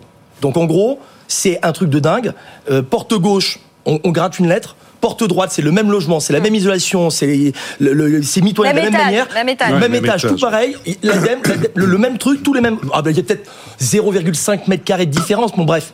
Nous, on a mis en place depuis plus d'un an, accompagné par des diagnostiqueurs professionnels, on a mis en place ce qu'on appelle le DPE projeté. Le DPE projeté, je vous donne l'exemple parce qu'on n'a pas attendu que l'ADEME nous annonce une mauvaise nouvelle. On se dépêche, Brice, parce que j'ai d'autres sujets que je veux aborder. Bon, bah, DPE projeté, par exemple, pour ce logement-là, en l'occurrence, ouais. Le cumulus fait 75 litres. Si on passe en 50 litres et si on fait juste une isolation euh, des murs sur 3 mètres carrés, on gratte de lettres. Oui, donc vous avez projeté, ça veut dire c'est le sens pratique d'un professionnel qui n'attend pas un algorithme mal calculé. Et faire dans la dentelle pour pouvoir gagner les lettres. Et là, et tout ça, ça veut dire en gros pour moins de 2000 euros, et eh ben finalement le problème il se, il se résout en une solution. Oui, on est bien d'accord. Encore faut-il qu'on soit aidé au monojette, mais non, mais et Qu'est-ce hein. qu'on dit à ceux qui ont réalisé un DPU il y a peu de temps? Qu'est-ce qu'on dit à ces gens-là qui l'ont fait il y a trois mois, quatre mois, par rapport à, qui l'ont demandé? Ils sont passés par quel artisan ou quelle fédération, sur quel calcul? Enfin, ça va remettre en cause aussi beaucoup de choses. Alors, on veut être exemplaire, est-ce qu'on n'est pas allé trop loin là-dessus Si on dit qu'on arrête en janvier prochain, on casse toute la dynamique. Et derrière, il y a de l'emploi, il y a des artisans, il y a des travaux. Mais donc, on est dans une une frénésie en fait entre les deux. Qu'est-ce que l'on fait? Il y a le bon sens de la planète, il y a effectivement la prise de conscience environnementale, c'est le sens de l'histoire, il faut faire quelque chose, mais d'un autre côté, on ne peut pas dire n'importe quoi. Alors qu'est-ce qu'on dit? Si on parle aux clients, bah, on leur dit en effet, bah, de... si on parle aux gouvernants, c'est d'être peut-être plus à l'écoute, mais je crois qu'on va reperdre du temps, plus à l'écoute des professionnels, ceux qui sont réellement... On fera une émission spéciale DPE. Par exemple, le DPE, le DPE projeté, il n'a pas été proposé, il n'a pas été, il pas été entendu. Non, mais ça compte dans, dans, dans, dans l'estimation du prix d'un bien immobilier. C'est pour ça que c'est important. C'est lié. Et pour un investisseur Tout pour Et c'est pour ça qu'on en parle tous les jours. Bon, maintenant on parle des JO, c'est quand même hyper plus motivant. On est d'accord Marie, elle, est, elle est très. Oui. ah mais non, elle est très branchée JO, elle va le subir les JO, mais bon. Euh... Alors motivée, je ne suis pas sûre que ce soit le bon ouais, adjectif, parce qu'à lire nos auditeurs, on est quand même plutôt déprimé. Mais je vous laisse lancer le sujet, Marie. Bah oui, parce que alors on va se placer des deux côtés, locataires et propriétaires. On commence par les propriétaires parce qu'on a des questions de propriétaires. Pareil, on va pas les lire parce qu'on va perdre un temps fou. Mais si, je vous le lis, je vous lis celui-là. C'est Isabelle qui nous écrit. Habitant en province, je confie la location de courte durée d'un appartement à Paris, 31 mètres carrés, à une conciergerie. Celle-ci fixe les prix et j'ai constaté une augmentation de 600% du prix de base au moment des Jeux olympiques, donc comparativement à la période basse, vous avez compris. Ceci ne risque-t-il pas de décourager les visiteurs? D'ailleurs, je n'ai toujours pas de réservation pour la période des JO. On est le 1er mars, hein, pour ceux qui nous écoutent en podcast. Qu'en est-il du secteur locatif dans ce domaine au moment des JO Et Jean-Yves, c'est pour ça que je vous disais ça, nous pose plus ou moins la même question. Euh, qu'il a des difficultés à trouver euh, des, des, des, gens pour louer son appartement qu'il a mis à la location pour les JO. Concrètement, les bonnes règles pour bien louer pendant les JO. Est-ce que c'est trop cher? C'est une question de prix C'est quoi? C'est peut-être trop tôt, peut-être? C'est ce que j'allais vous dire, moi, c'est le timing. Le principe, il faut jamais être avant, il faut jamais être après, il faut être dans le timing. Je suis pas spécialiste parce qu'on est les JO, ça fait 100 ans qu'on les a pas eu, donc euh, ça serait prétentieux de vous dire que je suis spécialiste en la matière. Bah, non, ce que je peux juste vous dire, c'est que si on écoute euh, aujourd'hui euh, ce que nous disent le, le, le, les organisateurs, je crois qu'il reste quand même un paquet, paquet, paquet de tickets à vendre. Oui, et donc vous pensez qu'en gros, bah, pareil bah, pour de la bah, location saisonnière, tout n'est pas pris là Je pense qu'il y a beaucoup, s'il reste beaucoup de billets aujourd'hui à vendre, et je crois qu'il en reste quand même beaucoup. Je crois que sur le Paralympique, ils en ont vendu qu'un tiers. Ouais. Et je crois que sur les jeux classiques, je crois qu'il en reste si c'est pas un tiers, c'est au moins 20%, 25%, bah, ça veut dire qu'il y a beaucoup de gens qui vont s'y prendre, peut-être pas la dernière minute, mais qui vont s'y prendre plus tard. Donc la première indication, parce qu'ils nous demandent, nos deux auditeurs, euh, s'ils doivent attendre ou pas. Euh, donc là, peut-être, on est à 5 mois des JO, euh, on peut se dire sereinement que ça vaut le coup d'attendre un tout petit 5 peu mois, même pas 4 mois. 5, quasiment 5. Mars, c'est fin, avril, fin juillet. juin. Oui. Mais ça, ça, ça, dépend, quand, parce que je, je, vous parlais de quoi? De la suraugmentation 600%, c'est ça? Ouais. ouais. mais ça bah, dépend. C'est vrai qu'on nous dit partout que ça, ça, augmente de manière faramineuse, mais c'est vrai que parfois on a l'impression qu'il y a quand même certains propriétaires bailleurs qui ont peut-être les yeux un peu plus gros que le Là, en l'occurrence, c'est une conciergerie. Donc en fait, est-ce que les prix sont trop élevés et du coup les gens ils vont pas en disant bon, j'attends un peu plus? Ou alors est-ce que les algorithmes des conciergeries, d'Airbnb pour ne pas le citer, euh, sont déconnants? Une fois de plus, ça dépend du contrat qu'elle a avec la conciergerie. Si on parle juste de la période des JO, moi je pense qu'il n'y a pas lieu de s'inquiéter, parce que d'un côté vous dites c'est demain et en même temps trois mois c'est pas demain. 5 mois, pardon. Je sais pas, vous, bref, 5 mois. Euh, si en revanche, là, elle, elle, faire, elle, se retrouve finalement pieds mains liés avec la conciergerie et pendant toute la période antérieure, elle a perdu la main finalement sur la location mmh. de son logement, bah là c'est plus contraignant. Non, parce que bah, qu'elle fasse une location nue, euh, voilà, non, mais, alors, elle confie, qu'elle confie son, son, son bail si, ça, si ça lui plaît pas, je suis désolé, c'est Nathalie, c'est ça bon, euh, bah, Non, voilà. c'était Isabelle. Et justement, Jean-Yves, pour le coup, Jean-Yves, lui, il a 50 mètres carrés, secteur Batignolles, et il est autour de, donc il a regardé comparable en termes de, il me dit autour de 500 euros la nuitée. Et il sait pas quoi faire. Mais c'est vrai que 500 euros la nuit pour 50 mètres carrés, Jean-Yves, euh, même si vous en voyez qui partent, sauf à ce que vous soyez sur un truc hyper high level, euh, enfin voilà, très bien meublé, euh, avec potentiellement des services, ça me paraît extrêmement cher. Moi, j'ai regardé justement pour un autre sujet, et on va en parler sur les locataires et la sous-location. Euh, en ce moment, vous avez des studios parisiens, et je vous parle de grands studios parisiens, hein, autour de 30 mètres carrés, qui se louent plutôt 2 à 300 euros la nuit. Euh, là, vous êtes à 500, 500 euros la nuit, en fonction du secteur où vous êtes moi, je tenterai quand même de baisser un tout petit peu mes tarifs parce que quand même à 500 euros la nuit, euh, par rapport à ce que vous pourriez vous faire dans de la location classique, vous, même à 200, 300 euros la nuit, vous serez bien. Mmh. Euh, donc peut-être avoir les yeux un petit peu, un petit peu moins, être moins gourmand, c'est ça. Être moins gourmand, oui. ou alors peut-être aménager différemment, peut-être euh, le logement, proposer d'autres éléments serviciels. Euh, encore une fois, il y a quand même un vrai sujet sur un, regardez le calendrier, attendez peut-être encore un tout petit peu, et deux, euh, la fixation de vos prix qui est peut-être un peu surévaluée. Enfin, quand vous me dites attendre ou pas, machin, etc. Euh, Pardonnez-moi, mais on est sur un marché ultra tendu. Donc, quoi qu'il arrive, vous trouverez un locataire, que ce soit un locataire saisonnier, un locataire en meublé ou un locataire en location nue longue durée. Donc, très honnêtement, je ne crois pas que vous soyez dans un état d'urgence absolu. Si mais vous là, vous 5 mois avant les JO, c'est 5 mois de, loyer pas encaissé. Et bien là, vous avez, vous avez plein de plateformes qui vous permettent de louer au, de louer au mois en meublé. Euh, je pense typiquement, il y a des, il y a des, il y a Logis, il y a Flatlooker. Vous avez plein de plateformes aujourd'hui qui vous permettent euh, d'utiliser, de, de, de, de faire fructifier votre, votre patrimoine en attendant les JO, tout en laissant votre annonce sur Airbnb. Vous pouvez fixer la date de location. On n'est pas sur un location by 89. Euh, mmh. là, voilà, vous avez quand même beaucoup de possibilités pour ne pas attendre effectivement 5 mois que quelqu'un prenne pour dans 5 mois. Euh, donc vous avez quand même la possibilité de mettre votre bien ailleurs. Je pense que c'est je suis à deux doigts de m'évanouir. Entre la plateforme, le nom qui est cité et tout, là, encore un mot de plus et je, je, de, bah, on répond. Alors justement, bah, on va se placer du côté des locataires. Non mais très bien, Brice. Non non mais très bien, Brice. Mais on parle à des propriétaires non, mais je, plaisante, mais qui n'est pas gourmand pendant cette période-là? Parce que moi, c'est la question que je me pose. Aujourd'hui, vous avez les Jeux Olympiques, vous vivez dans une, dans une ville haute, euh, que ce soit Paris ou une autre, mais Paris a fortiori. Même quand vous êtes locataire, forcément, vous avez les yeux pleins d'étincelles en vous disant est-ce que je pourrais pas quand même euh, faire quelques petits profits? Alors, Question toute simple, pour nos auditeurs et téléspectateurs, qu'ils soient locataires ou propriétaires, ça va les intéresser. Puis-je sous-louer légalement mon appartement? Avec l'autorisation des propriétaires, oui, mais avec certaines euh, restrictions et conditions. Alors, on y va, Brice? Il n'y a toujours rien à gagner? Non. Ma euh, reconnaissance C'est une émission d'investissement, pas le juste prix. Pardon, pardon, pardon, mais je suis très joueur, c'est pour ça. Non, non, plus sérieusement, euh, condition, autorisation du propriétaire. Logiquement, s'il a l'autorisation, le locataire n'a pas le droit de dépasser le loyer. C'est-à-dire qu'en gros, il n'a pas le droit de cumuler, enfin, s'il fait un cumul à la nuitée ou à la semaine, ça ne doit pas dépasser son loyer mensuel. Donc, en gros, vous êtes en train de nous dire, Brice, qu'il n'y a, pas de jackpot. Il peut juste finalement se substituer son loyer à autrui. C'est ça ou pas, Oui, oui, non, non, mais c'est exactement ça.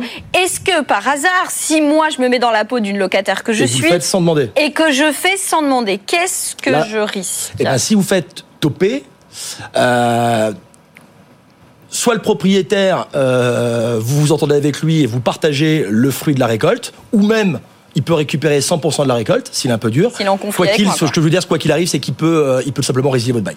De manière c'est totalement interdit. Il y a eu beaucoup de cas hein, comme ça. il y a une condamnation. Ne demandez pas l'autorisation au propriétaire. Donc c'est remboursement des gains, euh, dommages et intérêts éventuels, plus résiliation immédiate du bail. Euh, et puis il y a l'aspect assurantiel qui est important. Ça, là, je m'adresse à la fois aux propriétaires et aux locataires s'ils devaient par ailleurs obtenir un accord de leur propriétaire. Euh, on n'est pas assuré de la même manière, donc on peut pas compter sur sa propre assurance. Ça dépend une fois de plus des clauses, mais enfin généralement un contrat d'assurance, ça fait tellement de pages qu'on lit pas les, alinéas. Mais vous avez parfaitement raison de le souligner. On devrait, mais bon si en effet, si en effet, dedans, il y a de grandes chances que ça y soit, vous sortez du champ euh, d'application de l'assurance, vous n'avez pas de bol, le locataire, le, sous-locataire que vous avez mis, il met le feu à l'immeuble, etc., bah, tout est pour votre pomme. Ouais, et attention d'échéance de garantie aussi, je crois, pour l'assureur qui dit allez, bisous, bye. Donc ça aussi, c'est important. Et puis, toujours pour les propriétaires, et on termine sur les JO, euh, accord de la copro, non, quand même, au passage? Pas forcément. Pas je crois que légalement, pas forcément. En tout cas, après, à voir euh, s'il y a des fêtards, euh, que c'est voilà le, le boxon dans tout l'immeuble avec les bruits de valises et tout ça, des cris de l'hystérie, euh, des fêtes à n'en plus finir. la festif, pas sûr que les voisins apprécient. Bon, à, voir. On imagine comment Olivier va fêter les Jeux Olympiques. Ah, moi, j'adore.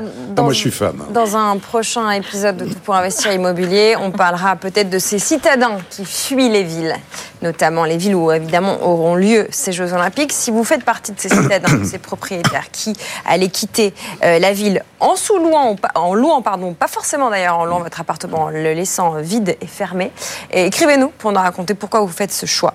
Euh, merci beaucoup à tous les trois. Merci Brice Cardi du réseau L'Adresse. Merci Olivier Marin, notre confrère, rédacteur en chef propriété du Figaro, dont on peut fêter les 35 ans pour du Figaro Propriété. Olivier, en, 35 ans en allant euh, chez votre marchand de journaux acheter la revue. Et puis merci Marie Cardevroy pour cette belle semaine immobilière. Merci à tous nos auditeurs et nos auditrices à qui on a répondu partiellement parce que vous nous écrivez beaucoup. On avait des choses à dire sur ma prime rénov. On avait aussi des choses à dire sur le PTZ. Ces sujets, nous allons continuer à les creuser au quotidien. Et on salue les propriétaires bailleurs qui nous écrivent, les petits qui nous disent il faut arrêter de dire que les propriétaires bailleurs sont tous des rentiers qui vivent sur leur tête d'or. Je pense notamment euh, à Jérôme qui nous a écrit et puis euh, une autre auditrice qui vient de nous écrire dans cet esprit-là, euh, Martine. Voilà, parce que voilà, les propriétaires ne sont pas tous des millionnaires. que je pouvais relayer de votre parole, cher auditeur, auditrice? Vous continuez à nous écrire, on continue à vous répondre, notamment Mike qui nous écrit pour savoir comment on fait pour acheter de l'ETF Bitcoin Spot en France. On va vous répondre, Mike, dans quelques minutes avec Amaury Tronquedec qui se prépare pour son édito crypto. On finit la semaine en parlant du Bitcoin qui se porte très très bien. A tout de suite. Tout pour investir sur BFM Business. Tout pour investir. Investir autrement. Investir autrement, en crypto, si vous faites partie des gens qui pensent que c'est une classe d'actifs envisageable. Bonjour Amaury de Tonquédec. Bonjour Lorraine, bonjour à tous. Amaury, notre monsieur crypto qui est aux manettes de l'émission qui vous fait vivre l'actualité Web 3 et puis euh, crypto euh, tous les jours à 15h et à 21h30 et puis bien sûr vous le savez à n'importe quelle heure en podcast. Amaury, la semaine a été dense côté Bitcoin. Bitcoin qui approche euh, son plus haut niveau historique à l'heure où on se parle nous sommes vendredi 1er mars. Pour ceux qui nous écoutent en podcast, il est 11h48. Le Bitcoin est autour des 62 021 dollars. Est-ce une anomalie cyclique, Amaury? Bah, il y a 15 jours, on passait les 50 000 dollars et c'était un événement. Et là, ça y est, cette semaine, on a passé les 60 000 dollars et même, je dirais, les 64 000 euh, avant-hier. Donc c'est assez incroyable, sachant que ce qu'on appelle l'ATH, donc le all-time high, c'est-à-dire le record historique du Bitcoin, était de quasi 69 000 dollars mm. en novembre 2021. Et là, on n'est vraiment pas loin. Euh, maintenant, est-ce que la hausse est surprenante dans les faits, non. Maintenant, ce qui est surprenant, c'est l'ampleur de la hausse. Hein. Ça a monté très très fort, et surtout à ce moment-là du cycle, parce que pour rappel, voilà, on a déjà parlé pas mal dans cette émission. Pour ceux qui nous rejoignent, petit rappel, c'est un marché cyclique rythmé par le halving du Bitcoin, qui est la division par deux des récompenses données aux mineurs de Bitcoin tous les quatre ans en moyenne, mm, mm. ce qui raréfie le Bitcoin. Et en général, le cours du Bitcoin s'apprécie dans les semaines qui suivent cet événement-là. Il se trouve que le halving aujourd'hui, c'est le 19 avril, donc dans 50 jours à peu près. Et là, on est quasiment au record historique, ce qui n'était jamais arrivé dans les dans les cycles, précédents. Mm. Voilà, absolument. Maintenant, là, ce qui explique cette euh, cette potentielle anomalie, c'est les fameux 11 ETF Bitcoin Spot qui ont été acceptés aux États-Unis euh, il y a un mois et demi, et c'est eux qui battent tous les jours des records de flux et qui soutiennent cette hausse. Donc voilà, cette anomalie entre guillemets peut s'expliquer par l'arrivée de ces ETF euh, Bitcoin Spot. La collecte, voilà, qui continue aux États-Unis. Je me permets de vous poser la question que Mike m'a écrit sur LinkedIn il y a quelques minutes. Bonjour Mike, merci de nous suivre. Il a, il suit l'engouement euh, de l'ETF Bitcoin, mais il n'arrive pas à trouver une plateforme française pour acheter cet ETF Bitcoin Spot précise. Euh, Itoro, Trading 212 par exemple, ne les propose pas. Avez-vous des plateformes de trading à me conseiller? Bah alors c'est normal. Décevoir, Mike. Oui. Bah oui, c'est normal parce que cet ETF n'est pas disponible en France. Euh, en tout cas, pour l'instant, ça changera peut-être, mais à l'instant T, il n'y a pas d'ETF Bitcoin Spot à proprement parler en France. Maintenant, il y a d'autres produits d'investissement qui peuvent s'en rapprocher, mais c'est un peu plus compliqué. Il y a ce qu'on appelle des ETP, euh, et il y a aussi sinon des, ETF, notamment chez Millennium Capital, qui permettent de s'indexer au cours du Bitcoin, mais de manière indirecte. C'est-à-dire que dans cet ETF, il y a plusieurs actions en bourse de sociétés qui ont des business liés aux crypto et donc on est indexé au cours du Bitcoin mais via ces sociétés-là. Donc ça n'existe pas. Là aujourd'hui, euh, ce que ce que vous pouvez faire, c'est tout simplement si vous voulez vous exposer au marché du Bitcoin, c'est acheter du Bitcoin directement sur des plateformes d'échange centralisées. Le Brésil vient de lancer un ETF Bitcoin Spot, si je dis pas de bêtises, cette nuit ou hier. C'est possible, c'est possible. Bon, la question investissement qui vous concerne, qui vous anime, c'est peut-être est-ce qu'il est encore temps d'acheter du Bitcoin alors qu'il est aussi haut Alors on parle de Bitcoin, mais on pourrait parler de toutes les altcoins tous les altcoins. Bah, c'est vrai. Alors, le Bitcoin, oui, a beaucoup monté. C'est clair que euh, si vous vouliez en acheter, c'est sûr qu'il aurait fallu en acheter il y a quelques mois où il était plus bas.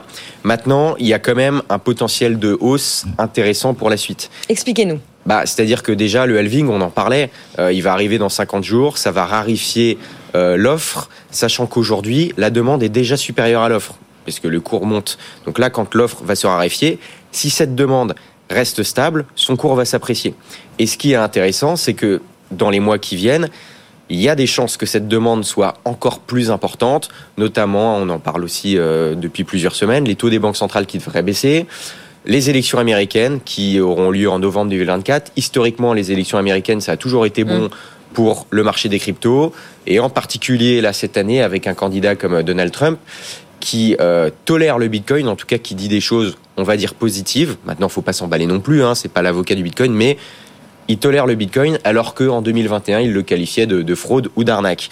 Euh, donc oui, le Bitcoin a quand même un potentiel de hausse. Maintenant, prudence, on n'est pas à l'abri de certains remplacements.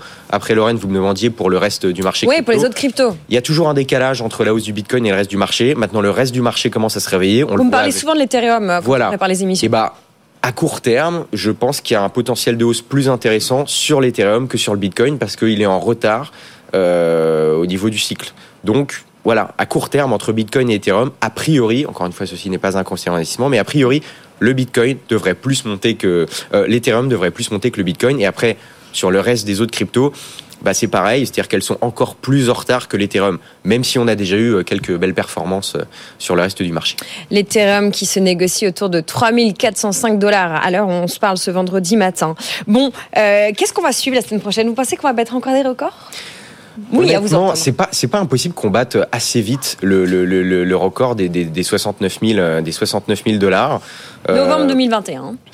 Ouais, mais c'est pas impossible qu'on le batte même avant le halving. Et là, ce serait vraiment un événement du jamais vu. Là, c'est déjà du jamais vu dans les cycles précédents.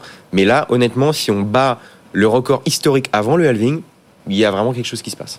Bon, continuez à faire vos devoirs, à vous documenter, investissez dans ce que vous comprenez. Nous l'observons aux premières loges avec Amaury, le Bitcoin fait beaucoup, beaucoup d'émules en ce moment, y compris dans les rédactions économiques. Tout le monde ne maîtrise pas tout à fait les fondamentaux de ces crypto-monnaies, de la blockchain donc documentez-vous. BFM Crypto, le club, c'est avec vous tous les jours, cher Amaury, à 15h, à 21h30 et puis à n'importe quelle heure en podcast. Aujourd'hui, c'est l'ami Guillaume Sommerer qui sera aux manettes de BFM Crypto, le club. Euh, à suivre juste avant BFM Bourse. C'est la fin de cette émission, c'est la fin de cette semaine qui était dense euh, côté finances personnelles. Merci à toute l'équipe, dont Amaury, euh, pour cette préparation. Merci à vous toutes et tous pour vos messages. Un peu de frustration parce qu'on n'a pas pu répondre à tout le monde, mais ces questions, elles viennent alimenter notre pompe à questions. Donc vous continuez à nous écrire. Vous pouvez également écrire sur LinkedIn. Je vous lis. Si vous avez attrapé l'émission en cours de route, pas de panique. Vous avez euh, la possibilité de retrouver en podcast ou en replay sur notre site web, notre application, l'ensemble de nos contenus, y compris sur votre plateforme de podcast préférée, qu'elle soit américaine ou européenne ou française. Lundi, nous serons au rendez-vous dès 10h. On a prévu de parler couple et argent. Oui, ce qu'il faut savoir pour bien gérer ses finances à deux. On va parler notamment du syndrome du pot de yaourt et puis on parlera également du label Green Fin. Green Fin. Ce sera le programme de lundi. D'ici là, euh, les programmes de BFM Business. C'est ce soir, Marc Fiorentino, c'est votre argent à 20h. Et puis avant ça, on s'occupe de vous, on répond à vos questions avec Sandra Gandouin, c'est l'équipe d'avec vous qui Bonjour, prend les manettes. Bonjour Sandra. Le programme du jour On va parler management et promotion en entreprise, accident du travail, IA responsable, senior en entreprise et junior aussi d'ailleurs. Parfois il y a des conflits de génération dans les structures. C'est avec nos experts et on attend toutes vos questions, hein, celles qui vous concerne au travail, la vie en entreprise. Vous nous écrivez avec vous à bfmbusiness.fr et on est en live dans quelques minutes sur LinkedIn, sur tous nos réseaux sociaux. Vous faites un accident du travail, une IA vous remplace, un senior vous remplace, vous êtes viré du monde du travail et en même temps vous avez envie d'investir en crypto. Vous voyez, on s'occupe de vous sur BFM Business. L'adresse, c'est avec vous à BFM Business. L'équipe vous bfmbusiness.fr. L'équipe vous lit, on répond à vos questions. C'est en direct d'ici 4 minutes. À tout de suite. Tout pour investir sur BFM Business.